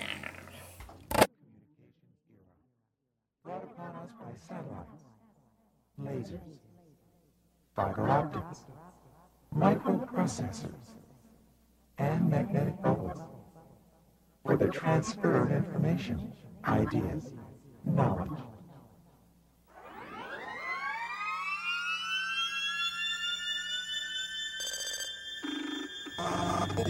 E eis que chegamos aqui em 1983, Cronenberg lança um que pra mim é um dos melhores filmes dele, que é o Videodrome. Concordo como um dos melhores filmes. É, porra, é um filme impactante, né, cara? É um filme complexo pra caralho. Muitas camadas, ele deixa muitas questões assim que não necessariamente são ditas no filme. Ele É. deixa com você. O Cronenberg ele é conhecido por ser um intelectual mesmo, né, cara? Ah, E- sim, é o cara com formação literária, É um né? cara, porra, muito fudido. E nesse filme você vê, cara, que você tá assistindo ali, você vê que tem muita coisa que você não tá pegando, cara. Que Ah, você sim. tá deixando passar, você tem que ver de novo, que a pa- parada é. Ele é um filme sensorial, assim, ele é um Profundo, filme. profundo. E é um dos filmes deles mais conceituais também, porque é um filme que tem muita camada. Ele é tipo uma cebola enorme que você vai descascar um monte de camada aí. Porque até pela sinopse é isso, né? Que o James Wood faz o papel do Max Ren, né? Que ele tem uma emissora chamada Civic TV. Tá muito bem no papel, né? tá muito bom. E ele, nessa emissora dele, passa um monte de conteúdos duvidosos, né? Conteúdos, digamos que de, de baixo, baixo calão, né? É, então é Sexo, tudo, toda apela pra sexo, violência. É, E é- TV Globo. É, e é claro que isso é o que vai dar mais audiência, né? Lógico, logicamente. Exatamente. Tanto que tem uma cena que ele tem, ele participa de um programa de TV, aí tem umas personagens que questionam ele sobre isso. A apresentadora da TV meio que questiona ele sobre isso e ele é totalmente indiferente. Né? Ele é tipo aquele cara dono da emissora é- que vai passando só o que a audiência quer.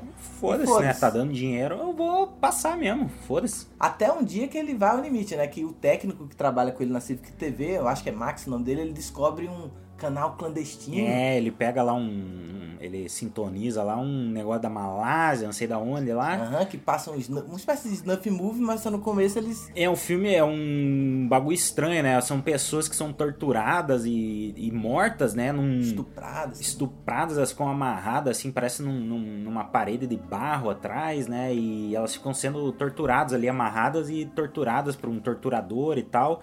E aquilo é estranhamente. É, entre- te entrete, né? Estranhamente você fica vidrado assistindo aquilo, né? Aham, é, mais, mais aquele comentário também, né? De que a gente acaba sendo atraído por instintos muito Cara, a gente é, porra. primais, né? Se, se o, o, que, o que a gente quer ver mesmo é isso, né, cara? É Até você vê os grupos de WhatsApp, é só.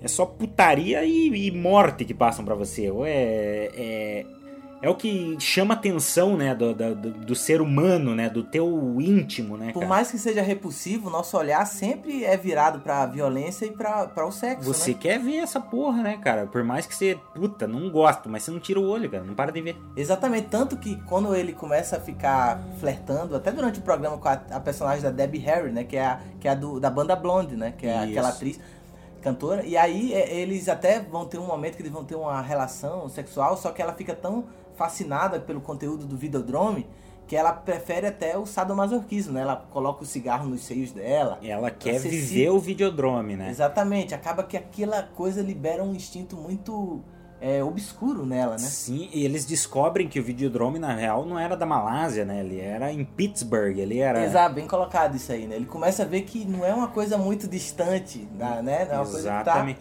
E o pior que não era um negócio que era é, uma simulação, como ele pensava que era, né? Aham, eles descobrem depois. Eram que- filmes snuffs, reais, né? De, de pessoas realmente sendo torturadas e mortas, né? com pessoas que eram relacionadas com a criação do Videodrome, né? Que é, manipulavam as pessoas que consumiam esse material. Tanto que o personagem do James Woods ele acaba sendo usado como uma máquina no momento, né? Exato. E aí o filme começa a ficar surrealista, né? Ele começa a já sair do plano ali que tava totalmente é, é lógico, né? E começa a virar uma doideira, né, cara? Exatamente, ele fica surrealista. A, a linha tênue entre realidade e, a, e o que é a fantasia e o que não é real fica totalmente.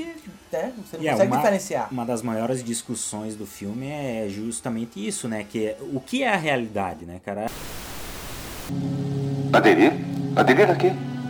A síndrome do videodromo, é claro. Fiz você começar a assistir, seduzi você. Agora você está preso. Hum, Como é que funciona? Quer dizer, o que ela faz? Sua realidade já é metade alucinação de vídeo. Se não tomar cuidado, vai virar alucinação total. Você tem que aprender a viver num mundo novo e estranho. Eu tinha um tumor no cérebro e tinha visões. Acredito que as visões causaram o tumor e não o contrário. Eu podia sentir as visões se unirem, tornando-se carne. Uma carne incontrolável. Mas quando extraíram o tumor, foi chamado de videodromo. Eu fui a, a primeira vítima do videodromo. Quem está por trás disso e o que eles querem? Queremos você, Max.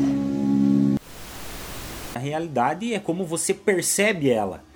Então, se você, as pessoas podem perceber a realidade de maneiras diferentes. Então, teoricamente, existe mais de uma realidade, né? Exatamente, é tudo questão de filtro. E é massa que o filme ele se encaixa bem nessa era do vídeo, né? Essa era de que a gente, é, desde cedo, tá acostumado a ver televisão, muitas imagens são jogadas na nossa cara e a gente não percebe que às vezes essas imagens acabam é, entranhando em nós, né? Totalmente, né, cara? E, e te influencia. Entra na sua realidade. Influencia e, e digo mais, muda, muda a tua vida, cara. E também, como você vê também, outra coisa da relação de poder, né? Porque se antes nos scanner era quem tinha o poder de scanner e ia controlar as pessoas, aqui é quem tem o poder da emissora, que vai distribuir aquelas imagens. É a mídia, né? E que vai influenciar, que, é a mídia. Que acaba. é, a mídia. A opinião da mídia é a opinião da massa, cara. Exatamente, né? Então, por isso que quando a gente olha o personagem do James Woods e vê ele de forma irresponsável colocar imagens de sexo e violência sem um senso crítico em relação ao que o pessoal vai consumir, já mostra, reflete muito o que é muitas emissoras por aí, né? De Exa- que às vezes tem emissora que manipula de maneira proposital, né? E tem por, por outras que- interesses próprios, né? por interesses políticos próprios e tem outros que é de maneira totalmente Irresponsável, irresponsável, né? Como o do Woods ali. Mas é um filme que é cheio de imagens icônicas, né? Aquela cena é como se a TV, ela, aquela cena que ele coloca a cabeça dentro, Nossa, é foda, fantástica foda aquela demais. cena. A, a, a, máquina, a TV, ela, ela ganha um corpo. Pulsa, né? Ela, pulsa, né? ela tem. é, Ela não é mais um objeto é, é, concreto, ela é orgânico, né, cara? É, Aham, fica animalesco. É isso aí que é interessante também no Cronenberg. Que aí começa a suscitar essa coisa do que é real, o que não é. E a sexualidade que é inerente àquela TV, né? Por causa que ele vê a boca ali da Debbie Harry, aí ele literalmente ele vai transar com a TV, né? Faz sexo com a TV, cara. E é. E, cara, isso mostra, eu acho que muito a alienação, né, também, né? Bem colocado, né, cara? Que hoje tem muitas pessoas que fazem sexo com a TV, velho. O Exatamente. cara não tem mais uma vida, a vida dele é ficar tocando punheta na frente de uma tela. Pô, tem japonês casando com o Tamaguchi. Tem então Casando com a namorada virtual. Aí você vê que é um filme de, de 83, cara, que até hoje a gente tá com as mesmas, os mesmos conflitos e eu acho que a tendência é piorar ainda, né? Exatamente, né, cara? Porque a gente, beleza, a gente vê ele usando apetrechos antigos, tipo VHS, essas coisas. Só que o conceito. A da- tela, a tela é, nunca saiu, né, cara? É, sempre vai ser isso, né? A maneira que a gente absorve imagens, né? A maneira que a gente se deixa até ser alienado por elas, E né? até a tela é uma outra percepção da realidade, né? A Debbie Harry que tá fora da tela é diferente da que tá dentro da tela, né? Totalmente, né? Então é, é uma situação muito é, curiosa. É um filme cheio de camadas, né? Se você, você- na real, eu tenho que assistir mais vezes ainda, porque você acaba pegando outras referências, né? Que o filme, ele é realmente um filme complexo pra cacete, né, cara? Você... Eu confesso que eu não entendi tudo dele, assim, eu, eu tenho que entrar melhor no filme, assim, porque. É que ele tem. ele- a cada é, visão, cada assistido que você dá, você vê várias camadas. Outra camada, Sim, outra você acaba, você acaba refletindo sobre algo, ele já te joga outra coisa em cima e outra e outra, você fica perdidaço uma hora ali. Né? Conceitual pra caramba. Aquela cena final eu acho muito foda, né? Que ele vê na televisão ele se matando. Sim. Daí ele fora da TV se mata. É. quase como se fosse a ideia também da alienação, de que você acaba sendo induzido pela imagem da TV. Totalmente, né, cara? Faz tudo isso, né? E ele, a partir de um momento no filme, ele começa a materializar a- as fantasias dele, né, cara?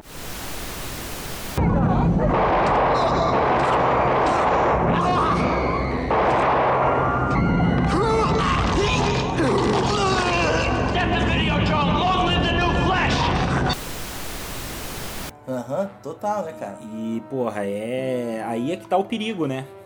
É, né? Quando a ponto Aí dele é- não saber o que ele fez e o que ele. Quando você materializa a tua fantasia, é quando você entra lá no, no, no colégio matando todos teus amigos lá, cara. É, Exatamente, tá achando que é um videogame, né? Mas não. né? É, essa aqui é a, é a- Então, é mais uma coisa que esse filme fala, né? Tum, toda essa, essa parte da alienação é, das massas através do vídeo é discutido nesse filme, né, E cara? é uma coisa que é um filme que lá na frente vai se, é, se conectar com isso, é o Existence, né? Que, Existence, só que ele coloca isso. na era de videogame, né? Que você entra lá e tal. Que a gente vai comentar é, no episódios posteriores. Isso, é um. Videodrome é um filmaço, né? Que, que merece ser assistido por todo mundo. Total. É um dos principais filmes do Cronenberg. Coloco tranquilo no top 5 aí do Cronenberg. Com geral. certeza, não. Se você. Se você.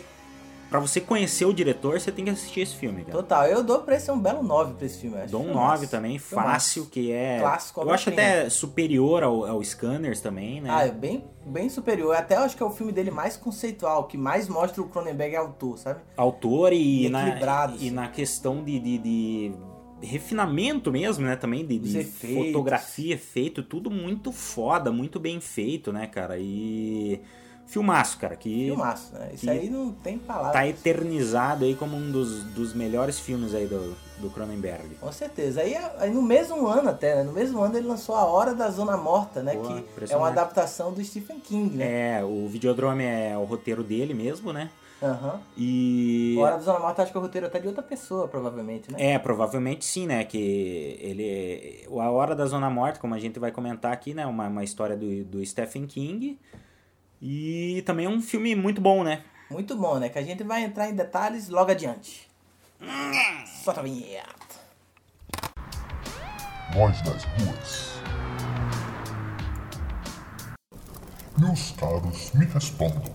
Vocês acham que a mídia manipula o indivíduo? Olha, eu acredito que ela tenta passar. Eu acho que quando você olha uma obra de arte, quando você vê uma questão, você tem uma opinião sobre aquilo. Cada pessoa que vê um fato vê uma opinião sobre aquilo. Quando alguém sempre conta da mesma forma, do mesmo jeito, um fato, ele vai tentar manipular daquilo da forma que achar melhor. Então, acho que cabe cada um também olhar o fato e ter a própria opinião sobre o assunto que estão abordando.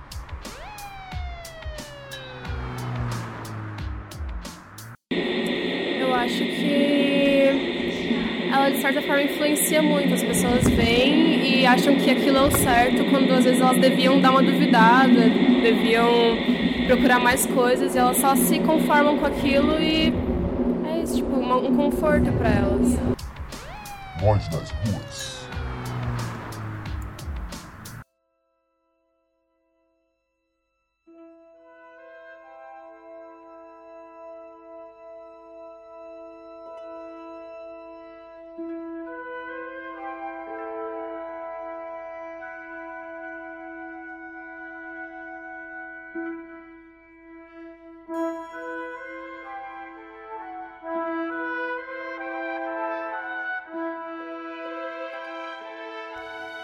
E é isso que chegamos aqui em 1983, né? Que o Cronenberg lança o Dead Zone, que no Brasil é a Hora, Hora da Zona Morta.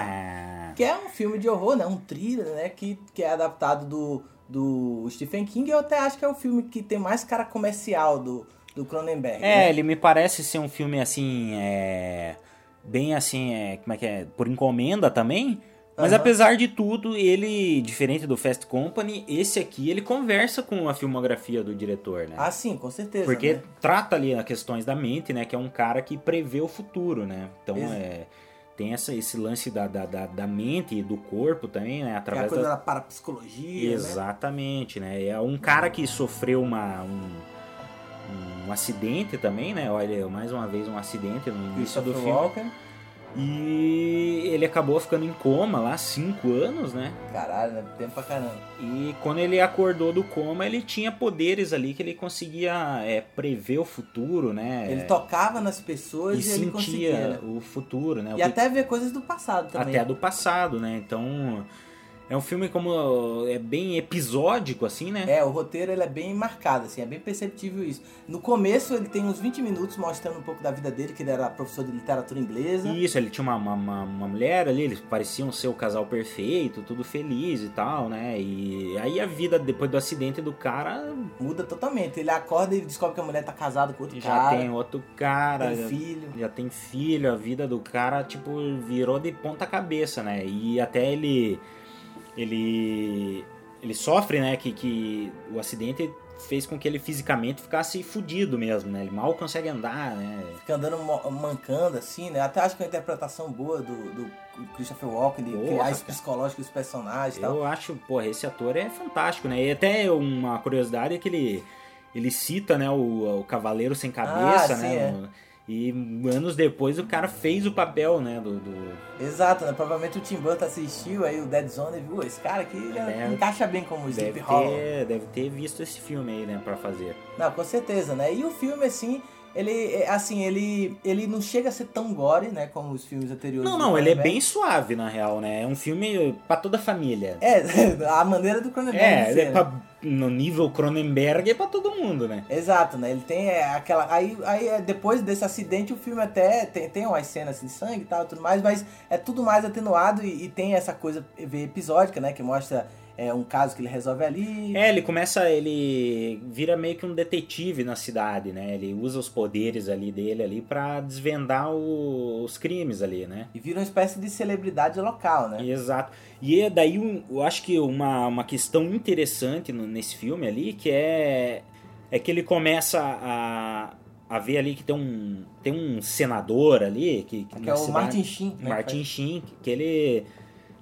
Você vê que é o típico político, né, cara? Um cara mal, mal intencionado e tal. E quando esse cara aperta a mão do, do, do, do nosso protagonista ali, o cara vê um futuro que o cara é tipo um Hitler, cara. O cara ia apertar o botão ali pra explodir um país inteiro, né? E aí ele se vê no dilema, né? Tanto que ele joga essa questão para o, psicólogo dele. né? É, é uma questão interessante, né? Se você soubesse que o Hitler ia fazer tudo o que fazia antes de ter feito, você ia matar ele Ah, exatamente, né? Pra ir- Você ia chegar lá e matar o bebê do pra, pra evitar essa toda essa essa tragédia que ia acontecer, né? E, e é isso que, que, que o filme aborda, né? Por causa que antes, no começo, a gente até acha que ele só vê o futuro, mas ele depois descobre que ele tem poder de mudar o futuro. mudar o futuro, porque a atitude que ele vê ali, é, até no começo, né, que ele, ele prevê lá que, que a, a primeira premonição dele, ele prevê que, que a, a casa da, da enfermeira tá pegando fogo. Então, na previsão dele, a filhinha tava morrendo lá, né, ia morrer. Ah, é, ele vê um incêndio ali, né? E acaba que dá tempo de salvar a menina, né, então ele, ele percebeu que ele podia mudar o, o futuro também. né? Como ele também já sentiu que ele perdeu a vida dele anterior, aí ele meio que pensou que a única coisa que ele poderia fazer com o dom que ele tem é ajudar a comunidade local, né? Não, e eu acho interessante, por exemplo, no final que aí ele tenta acabar com esse novo Hitler aí, né, esse Hitler americano. Aham. Só que acaba que ele não consegue da maneira que ele queria, mas o destino acaba fazendo com que o cara se foda, né? da- A opinião pública cai contra o cara, né? Exatamente, porque ele vai pra matar o cara, ele sobe num palanque lá que o cara ia fazer o discurso lá, no, no comício lá, né? Esse, esse senador aí e tal. Aham.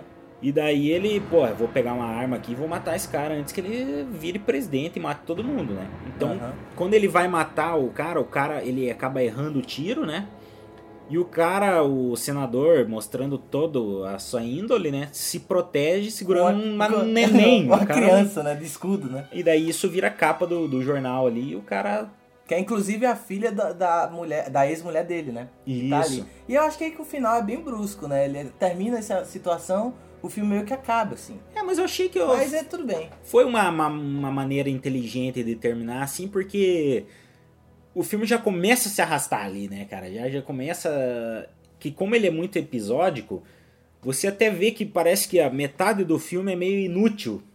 É, né? Porque acontece. a- até tem um caso de um, de um serial killer lá Que e é o tal. cara da tesoura, Que você acha que vai ser alguma coisa no filme e na verdade não leva a lugar nenhum. É só um caso à parte ali, tem outro caso que ele meio que vê que a criança vai se afogar.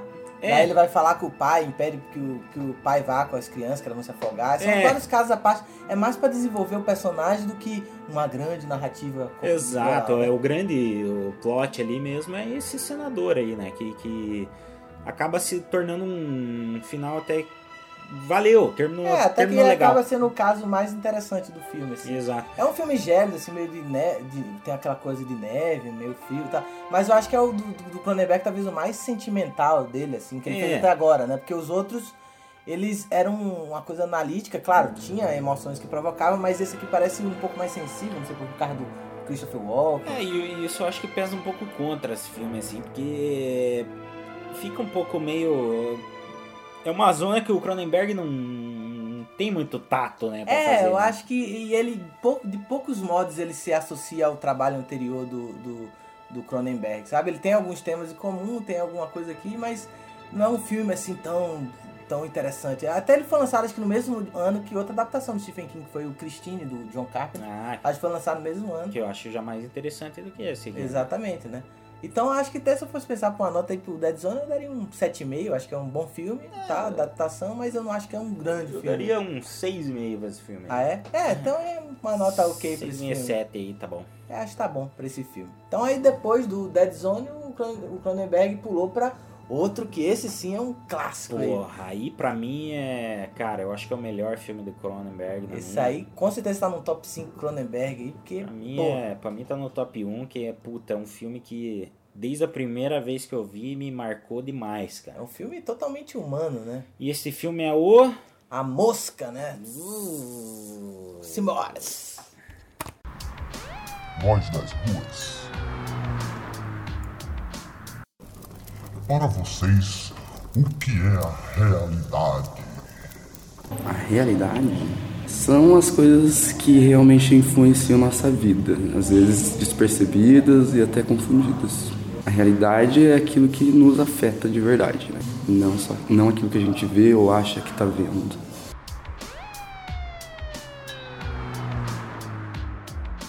A realidade é, é a desconstrução da ilusão que a gente cria né, a todo momento.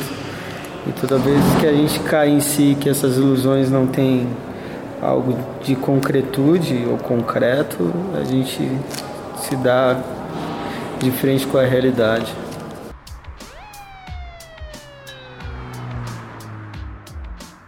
A realidade é aquilo que os sentidos percebem, né? E cada pessoa deve criar a sua. Voz das ruas.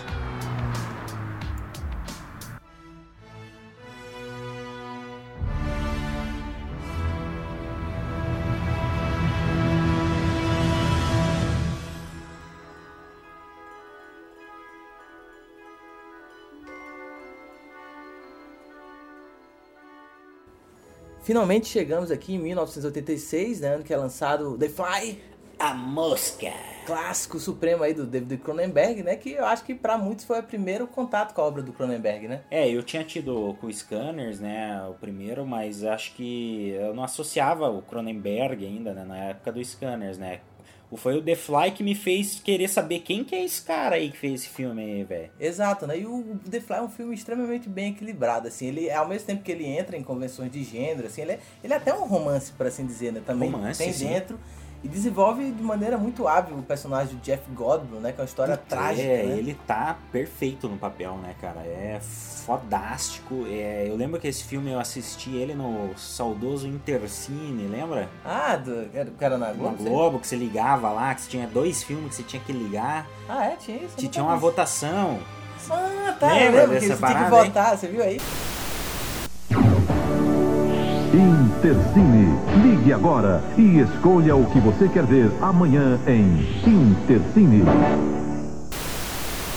Isso, eu assisti até no Intercine, que, que eu lembro que a mosca ganhou. No outro dia eu fiquei acordado até tarde pra ver a parada e, porra, não me arrependi, né, cara? Que filme foda. Porra, é foda demais esse filme, né, cara? Por causa que ele até tem. Até pelo Cronenberg ter essa base literária, ele tem muito a ver com aquele A Metamorfose do Kafka. Total, né? O, inclusive, o Cronenberg é um fanzaço do Kafka. Né? Ah, ele é, né? Porque, fanzaço. Porque é... esse filme tem toda a cara. Eu né? acho que até é, é, esse fanatismo dele pelo, pelo Kafka que fez ele querer gravar a mosca, né? Porque é um filme que conversa muito, na hora você lembra, né, cara? Não tem Ah, como não, isso aí é, é um tema inerente ao filme, desassociar, né? né? Ele até é uma refilmagem de um clássico tipo Vincent Price, né? Vincent Price, né? A mosca da cabeça branca. Eu confesso que eu não assisti, Eu assim. também não, eu só vi Mas eu cenas. tenho muita vontade de ver esse filme, que me parece bem interessante também, Ah, né, eu vou cara? procurar, com certeza. Eu vi algumas imagens do trailer dele. É bem naquela classudo, época do- né? dos, do- dos, do- dos filmes ali do- dos anos 50, que era esse negócio de, de, de ficção científica bem exacerbado, assim, né? O terror de ficção científica, né? Deve ser um filme maneiro, né? Ainda mais que o Vincent Price, que é, porra, um... Cara do horror, né? Um, porra, é uma figura icônica aí dessa época, né? Totalmente, né? E o massa é que o Cronenberg aí tá, né? Ele pega uma refilmagem, mas ele se apropria da parada e cria uma coisa Não, eu autoral, acho né? que não deve ter nada a ver com, com A Mosca da Cabeça Branca. São filmes só o com- argumento, né? completamente diferentes, né? É, o filme, do que, que ele se trata? Ele é um, um cientista, né? Que, É o que, Seth Brundle. que acabou de criar uma coisa que vai revolucionar a raça humana, É né? uma máquina de teleporte. Até é engraçado a maneira que começa, né? Porque começa bem objetivo. Ele encontra a Gina Davis no local. Exato. Daí até eu achei meio esquisito ela topar e que ela chega, ele chega e fala, "Ah, tem uma coisa revolucionária lá em casa que vai mudar a ciência. Aí ela, beleza, ela vai. No que eu estou trabalhando? É, eu estou trabalhando com uma coisa que vai mudar o mundo e a vida humana como nós conhecemos. Vai mudar só um pouquinho? Tem que ser mais específico. Quer que eu seja específico aqui nessa sala? Com metade da comunidade científica da América ouvindo? Tem outra maneira? É, Você podia ir comigo ao laboratório. É ela é uma repórter, né? É, E- tem isso também. E repórter, você sabe como é que é, né? Os caras, por um furo de reportagem ali, os caras se metem em cada coisa esdrúxula, né? Total, né? Mas eu achei bem legal esse começo, porque ele vai direto ao ponto. Eles estão ali, aí ela já pega o carro, eles chegam lá, daí ele finalmente ele mostra a tal da máquina de teleporte, né? Que vai mudar, né? É. A história da ciência. E né? aí ele testa primeiro, acho que com uma maçã, né, pra ela ver, ou uma meia. Ah, é, ele pede pra ela tirar uma coisa íntima dela. Isso. Aí até tem um frisson meio erótico, porque ela chega e tira meia calça Ah, dela, tá? É, tem uma... Aí ele meio que o personagem Jeff Goldblum, que aliás Jeff Goldblum e a Dina Davis estão ótimos. E é um cara, você dá pra ver que ele, ele é um cara assim meio sexualmente ele, ele não ele é meio esquisito assim, né? Ele, ele, Se bobear, ele era até era virgem antes de ter É, dá pra ver que ele é um cara assim que ele tá estourando os hormônios do cara ali e ele não tem muito tato com as mulheres, né, cara? É um cara meio estranhíssimo, assim. Exatamente, dá pra ver pelo local ali, é um galpão, parece quase um galpão abandonado. É um ninguém. nerdzão, né? Um nerdzão que, que passou a vida inteira estudando e acabou construindo uma parada revolucionária ali, né? Ele até fica meio afoito assim, primeiro com ela, ela meio que é, pegar informação, ele não quer que venha a público ainda, né? Isso. Tanto que depois ela tenta passar pro editor-chefe pra, da, do Vocês jornal. não botam muita fé no começo, né? É, ela meio que fica assim. Aí depois ele encontra ela lá tal, aí o editor meio que não, não leva a sério. E aí depois ele propõe pra ela acompanhar ele durante todo o procedimento, pra escrever não uma notícia de revista, mas um livro, né? Exatamente. Sobre a parada, né? Só que aí ele faz o teste com o babuíno, dá tudo certo. É. E aí tem um dia que ele fica tão meio que irritado pelo fato dela tá demorando pra chegar, que ele fica muito ansioso lá, tal, que aí ele meio que decide usar a máquina, né? E ele, ele mesmo fazia, né? Não, é, era com o babuíno, dava certo ou dava errado? Tem um que dá errado. Ah, ah, é, bem colocado. Na primeira vez que ele tenta com o babuíno. Primeiro ele tenta com a carne morta, né? Que é um bife lá. Aham. Aí eles vai comer, tem um gosto sintético bife, né? Ele. Ele até pede pra experimentar. Ele começa ele achar que tem alguma coisa errada ali, né? Até que ele vai, ele vai ajustando a máquina ali até ficar perfeita, né? Que essa máquina são duas cúpulas, né? Aham. Que parece quase uma colmeia, né? É, uma colmeia que o, um, o objeto ou a pessoa ou que quer ser teletransportado entra numa cúpula e ele se desintegra, né? E depois é reintegrado. Reintegrado em todas a, a- com todas as moléculas em outra máquina, né? E aí é uma discussão filosófica, né? Se você é desintegrado e integrado novamente, você é a mesma coisa? É uma questão muito boa, essa coisa da cópia, né? Porque é como se fosse. Ou você é uma cópia de você mesmo. Aí é que tá uma parada também filosófica interessante, né? Que eu, eu sempre me peguei pensando depois. Exatamente, né? Porque você tr- transferir um corpo de um espaço para outro espaço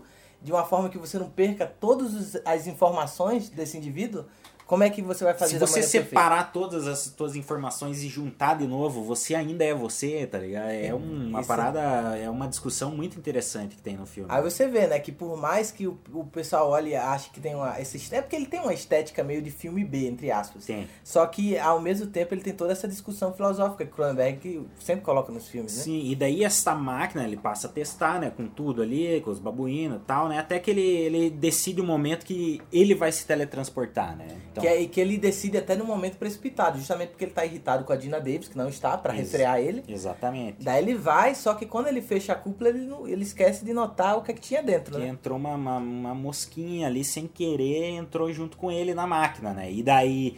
Como a máquina desintegra todas as moléculas e reintegra de novo, né? Só que ela não entende que tem dois corpos, né? Exatamente. Ela- Ela... meio que pensa em fusão. em fusão e ela acaba fundindo os corpos da mosca e do Jeff Goldblum, né? Num- num- num- E daí ele sai da máquina, parece que aparentemente tudo normal, né? Deu certo tal. Ele ainda não entendeu o que aconteceu. Não entendeu. É uma informação que só o público meio que sabe. Exatamente. Só que ele começa a notar, né, que ele tá com. Ele ficou mais foda, né? Tipo, porra, as sensações que ele tem, né? A, Tanto que Força a- física, sexual, cara. Sexualmente, né? Tanto que a Dina Davis chega, eles têm, eles dormem juntos. O cara dá uma canseira na mina ali que é. O cara insaciável, né? Porra, o cara, meu Deus do céu, né? Aí depois ela até acorda e vê ele fazendo uns malabarismos, né? Dentro do depósito, uma cena bem legal e tal. Sim, é um. E ela vê com aquela, aquela curiosidade, né? No começo ela também acha legal, né? Só que daí ele começa a ficar obcecado por aquilo. Né? Eles estão conversando e ele fica colocando um monte de açúcar no café, ele começa a ficar muito hiperativo além da conta, né? Pois é, ela começa a achar que ele tá tendo, assim, é, comportamentos estranhíssimos, né? É, socialmente até ele já tava ficando mais antiquado do que ele talvez poderia ser antes, né? Exato. E aí que começa o, um filme do Cronenberg propriamente dito, né? Exatamente, né, cara? Porque aí o personagem ele começa a notar que tá tendo uma transmutação física, né? Que é a questão do corpo, que é muito usual no Cronenberg. O corpo tá se modificando. Exato, a mosca tá. O, o DNA da mosca tá começando a, a aflorar também é, na carne dele, né? Na, na- na questão física, né? Não só na questão psicológica, ele começa a ficar agindo de uma maneira muito estranha, mas o corpo reflete, né? Ele começa mudança. a se transformar literalmente numa mosca humana, né? Ele até tem uma cena bem legal, ó. Pa- parabéns para os caras que fizeram maquiagem, que na cena que ele tá olhando no espelho, ele vê ali o- as unhas dele, ele Inclusive ganhou o Oscar, né? De, de Ah, maquiagem. é, esse ganhou, né? Ganhou o Oscar ali de maquiagem. Foi, foi um filme. O Cronenberg ele é ignorado pelo Oscar, né? É porque geralmente os caras que são muito autor, dificilmente eles E ganham. ainda mais fantasia, assim, que nem é o, é o Cronenberg, né? É a- Acho que ele até já ganhou o Fantasporto ali com o Scanners, talvez. Ganhou, não, ele é, assim, nos outros festivais menores, assim, ele passou o rodo já, né? Mas o Oscar ignora o cara, né? Nem É. nominação ele, ele recebe, né? É porque sempre existe um preconceito ainda com o gênero de horror, né? Como se fosse sempre uma diversão, um- uma arte menor, entre aspas, né? Só que o Cronenberg,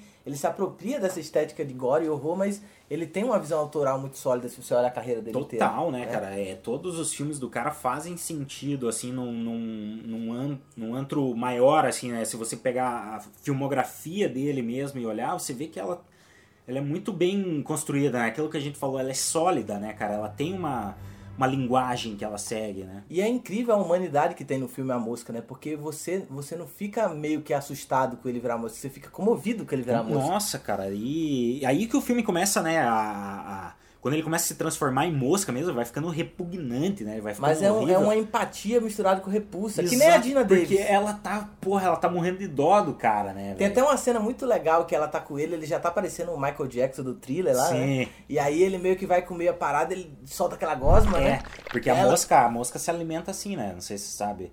A mosca, como é que ela se alimenta? Ela, ela, ela não faz que nem a gente, que a gente tem o suco gástrico aqui no estômago, né? A gente digere a comida dentro, né? Ela digere fora, né? Então Ah. ela, ela espelha o suco gástrico na comida e depois ela suga de volta, né? Então aí você vê até o caráter científico, né? Ele Ele começa a comer assim, né? Ele regurgita na, na parada do suco gástrico e. E até é uma- tem uma cena muito boa que ele, que ele vomita na mão do cara lá. E, Que é na mais- canelinha do cara. Puta, aquilo é muito Ué, massa. que velho. ela já fica o gore mesmo, que é bem na cena final, quando já começa ele, a, o, o- o- ele ficar menos humano, né? Não, total, dele já tá animalesco totalmente, né? E até o, o próprio Cronenberg, eu já vi ele falar em entrevista que ele vê também a música como um, um- até um filme sobre envelhecimento, né? Total, Sobre, a né? gente tava falando como o corpo nosso é vulnerável, como a gente se deteriora, né? Sim, e tem uma cena comovente que é no final, quando ele já tá totalmente mosca, né? Você não reconhece mais nada do Jeff Goldblum ali, né? E ela puxa a arminha assim pra atirar na cabeça dele. Aí você vê que tem um Porra, resquício, aí de novo aquela coisa, aquele É pedaço de carne tem uma alma A dentro. humanidade existe ali ainda, cara. Puta, e dá uma dó, né, cara? E até voltando até um pouco falando da Dina Davis, porque é, o filme tem tantas questões que ele coloca aquela coisa, ela transou com ele quando ele, ele virou, tava virando uma mosca, né? Sim. Aí ela começa a ficar com medo. O que é que tá dentro de mim? Ah, porra, daí tem uma cena do sonho dele, que nasce uma larva, que de- sonho dela, né? Aham. Que ela sonha que tá grávida e tal, e A nasce... cena icônica. Nossa, cara. Que até o próprio Cronenberg. É muito Cronenberg aquilo, né? Aquele, quem faz o papel do médico é ele mesmo. Ah, ele? É ele, é até a primeira massa. aparição, acho que ele faz no filme, assim. E aí já fica claro essa coisa de que o Cronenberg é como um, um cientista com o objeto de estudo que é o filme, né? Que é o experimento. Mas aí fica aquele drama dela, ela, até reclama com o editor, "Pô, eu tenho que tirar isso do meu corpo, né? É uma cena até. Você sente a aflição dela, porque ela É tá tava com foda, uma né, criatura que ela não sabe que tá dentro, né? Não, vamos resolver isso agora. Agora? Não, espera. O que foi que ele disse? Eu não consegui contar. Vamos, vamos embora. Não, não. Não, acho que devemos esperar mais uns dias. Você não está preparado. Não, ainda. nós vamos agora. Eu não quero isso no meu corpo. Você devia ter visto o certo. Pode ter qualquer coisa aqui dentro no meu corpo. Eu não sei se eu vou conseguir isso agora, nesse momento. Por que correr tanto como... Porque eu não quero isso no meu corpo. Será que você não entende? Eu não quero isso no meu corpo.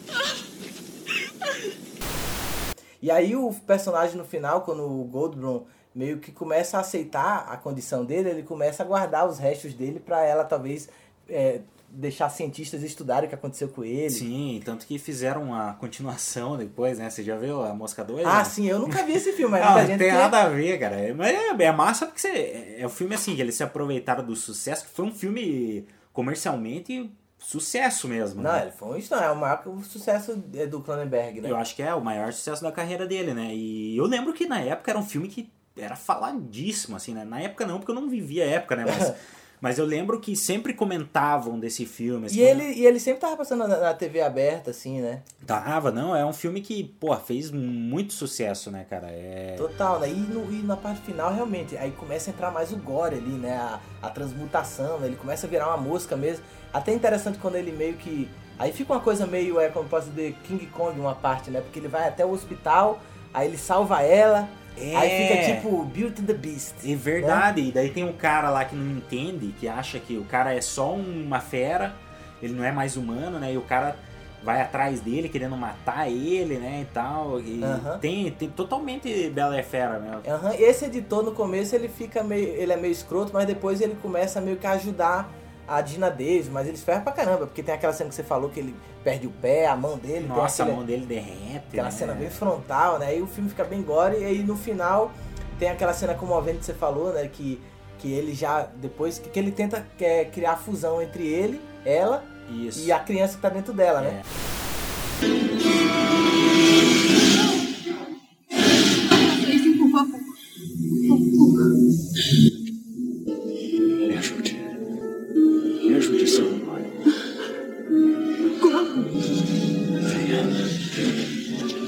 Aí. E você entra lá. Nós. Nós nos desintegramos. E então. Então nos reintegramos no outro. Você, eu e o neném.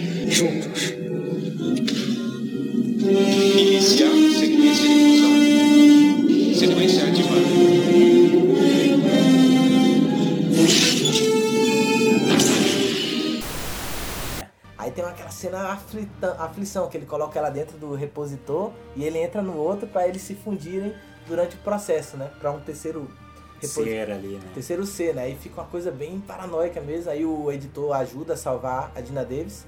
E, E, no ele final. acaba dando errado pra ele lá, ele fica todo desfigurado lá, né? Uh, aquela cena é foda. E aquela cena é, ajuda a refletir essa coisa, né? De que é um pedaço de carne e tem uma vida ali, né? Tem, cara, e é, aí é você você pensa mesmo nisso, né, cara, que tipo, o que faz a humanidade na real, né? Ah, Existe realmente um espírito que faz com que o nosso corpo pulse, né? Tipo, sei lá que eu poderia guardar a minha mente depois dentro de outro é, de outra coisa, dentro de um pendrive, depois, né? Sei Vai lá, saber, né, de um computador, né? Sei lá o que o que é que a gente separa, né? Que no Scanners também tinha isso de, do, da mente ir além do corpo e passar pelo Revo Não, Cloud. filmaço, cara, porra, é um, um grande clássico aí do, do, do Cronenberg, né? Pra mim, eu acho que é o melhor, eu dou nota 10 pra esse filme, porque eu, eu Aham. tenho que dar 10. É, esse aí eu vou dar 9,5, seguindo aquela Ah, polêmica, que eu acho que é um clássico, é uma obra-prima.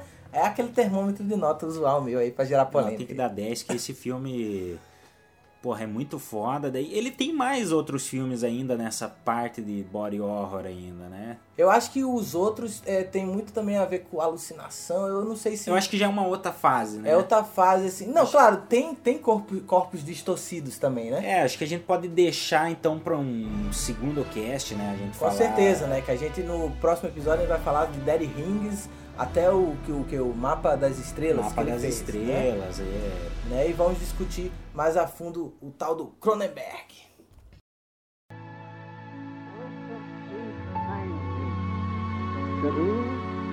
new science, psychoanalysis, a path of psychology, as a new method of treatment of the neurosis. Divando Maier. Se você, hipoteticamente, entrar numa máquina que, que faz o teleporte de um ser humano, então você entra numa máquina, aí digamos que você é, é desintegrado e reintegrado na outra máquina, né? Esse desintegramento e reintegração, você é o mesmo ser ainda? Teoricamente você vai mudar em algum sentido, cara. Tem muitos filmes aí que, ou então, vamos supor, teletransporte mais intergaláctico, por exemplo, que nem Jornada nas Estrelas. Porra, cara, não me interrompa desse jeito, velho. Eu odeio esse tipo de coisa. Até, perdão, irmão. Beleza. Vamos supor, Jornada nas Estrelas. O cara consegue sair da espaçonave pra ir num planeta, entendeu, cara? Porra, imagina um tipo de tecnologia dessa nos tempos de hoje. Agora, se vai ser o mesmo tipo de pessoa, eu não sei. Porque como é que pode uma máquina constituir 100% uma pessoa das mesmas características que ela estava anteriormente? Então a pessoa, até perdoe interromper, tá? Mas, mas a pessoa se tornaria uma cópia dela mesma, talvez? É uma boa pergunta, meu jovem. Pô, ó, obrigado aí. Mas Até foi a enfim. mesma pergunta que eu fiz, cara. Não Ah, é. interrompa, cara. Eu tô fazendo no meu conceito, entendeu? Deixa eu. Ah, tá. Até foi mal, mas se quiser pode continuar, a gente, Beleza. vai, a gente vai mais encher o saco. Se vai ser uma cópia ou ela mesma, fica difícil de saber, né, cara? Porque o que acontece? Se ela não vem 100%, quem que é original? A cópia. Se ela não tem consciência que ela é uma cópia, ela não é ela mesma? Vamos supor que a pessoa comece a sentir, pô, tá faltando uma parte de mim que não veio. E aí? E que faltou alguma coisa do código genético dela, né? Não Ou sei. então ao contrário, ou, né? ou uma parte de mim a mais. Exato. Uma parte a mais. Isso traz outros pensamentos para a pessoa que eu acho que teoricamente ela deixa de ser ela mesma, né? Ah, Na verdade, a gente não é a gente mesmo o tempo todo, né, cara? Assim que a gente vive uma experiência ali que, que muda a gente, a gente já não é mais aquela pessoa. Mas a questão de uma metamorfose no sentido de o corpo também mudar, alguma coisa assim. Beleza, beleza, a gente é criança, a gente cresce, vai mudando, mas de uma maneira é, além, né? É uma coisa curiosa, né? Mas a mutação, ela tem esse sentido mesmo. Ou, uma hora transforma você em um ser superior, outra hora inferior. Vamos supor, o piá lá sempre sonha em ter pelo no saco, entendeu? Aí depois que cresce, não tem pelo no saco, cara. Por uma deficiência genética. E daí? Até perdoe por rir, tá? Mas é porque foi uma metáfora, foi uma, uma, É, é, é. uma combinação. Não, eu. É verdade. Que você, você foca tanto no teu desejo. Mas, mas volta na do pelo do saco aí, como é que é o. Aonde você queria chegar com isso? Então, cara, vamos supor. Aí o piá vê que não tem pelo no saco, ele já começa a se sentir inferior. Vai tomar banho aí no banho coletivo com a rapaziada, não vai tirar roupa nem fodendo, né, cara? Porque como é que ele vai ficar pelado no meio dos caras Como é peludos? que eu. Não tem pelo no saco. Exatamente. É uma coisa também social, né? E pode ser cara. o oposto também, né, cara? O cara pensa, assim, porra, quando eu crescer eu quero ter um pau bem grande. Aí vai lá e tem mesmo um gigante. E daí? Aí você vai mostrando fazer? pra todo mundo, né, cara? Aí, Aí é, vira um- vira uma coisa de, de poder, né? Exato. o cara querer demonstrar poder. É mais nesse sentido, cara. Então a questão da metamorfose, da mudança de corpo, ela pode transformar um ser tanto num ser superior quanto no inferior, cara. O que, que você gostaria que tivesse no teu corpo aí que representasse que você fosse superior ao outro? É, pois é, né? Tipo, por exemplo, até dando um exemplo bem esdrúxulo, né? Se eu tivesse um, um esqueleto de adamantio, né? Seria uma forma de eu demonstrar que eu tenho uma superioridade, superioridade, né? Assim, de ter uma estrutura óssea que é muito resistente, né? Eu sei que é um exemplo meio idiota, desculpe aí, mas, mas é o que veio em mente. Você, Você- teria algum exemplo, assim, de qual a modificação que você queria Não, ter no seu eu sou corpo? muito satisfeito com o meu corpo.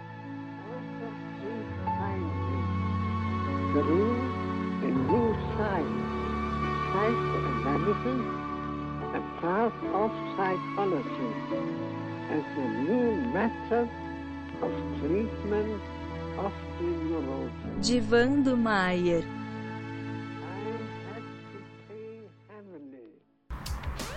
Nós das ruas.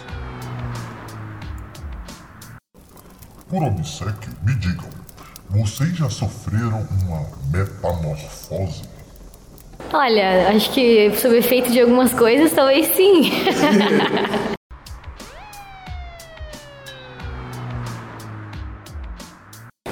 Já acho que a gente sofre várias ao longo da estrada, mas é aquele ditado maluco, né? Que a gente entra no rio, mas o rio já não é o mesmo rio, né?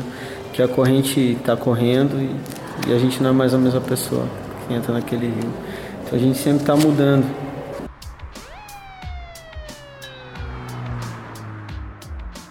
Quanto de pensamento, de crença, de como eu me via e me colocava, e minhas transformações me fazendo me comportar e me colocar de maneira diferente. E acho que é constante, eu acho que é saudável que seja constante também. Sim. Nós das ruas.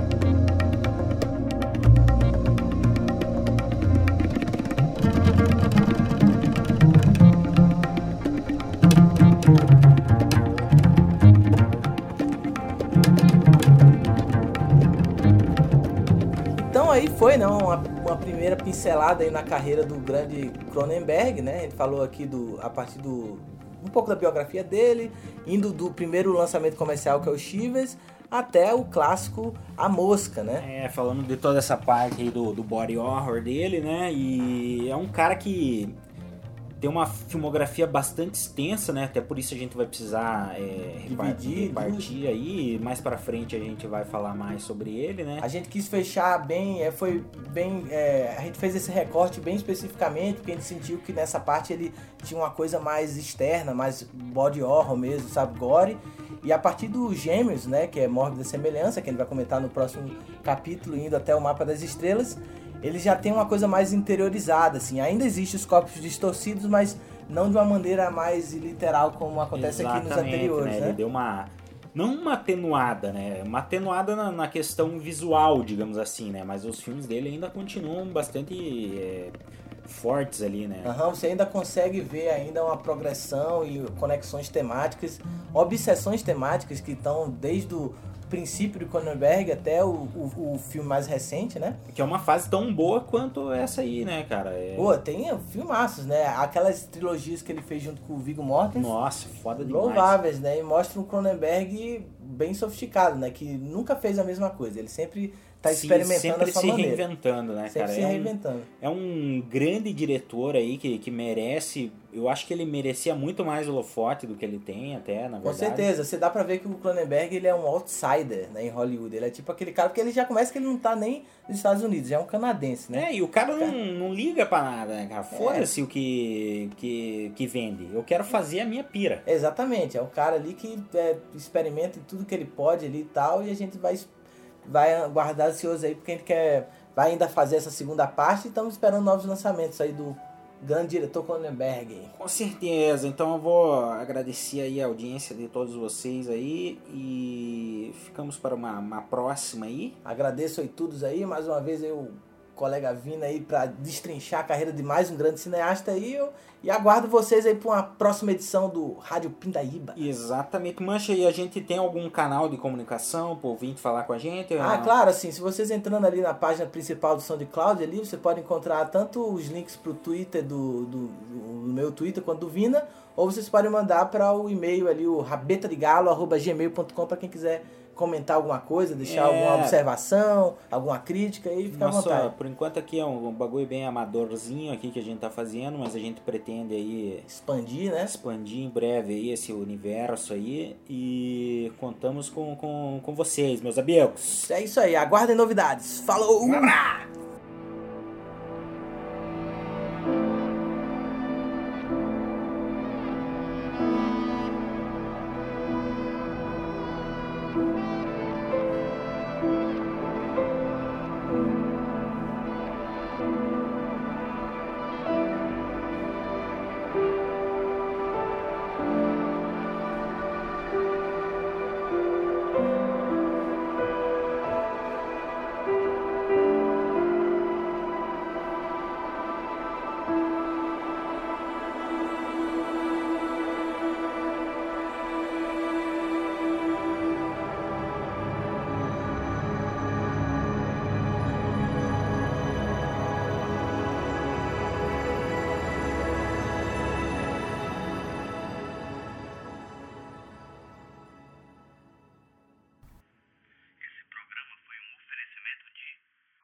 Rabrigalo Produções.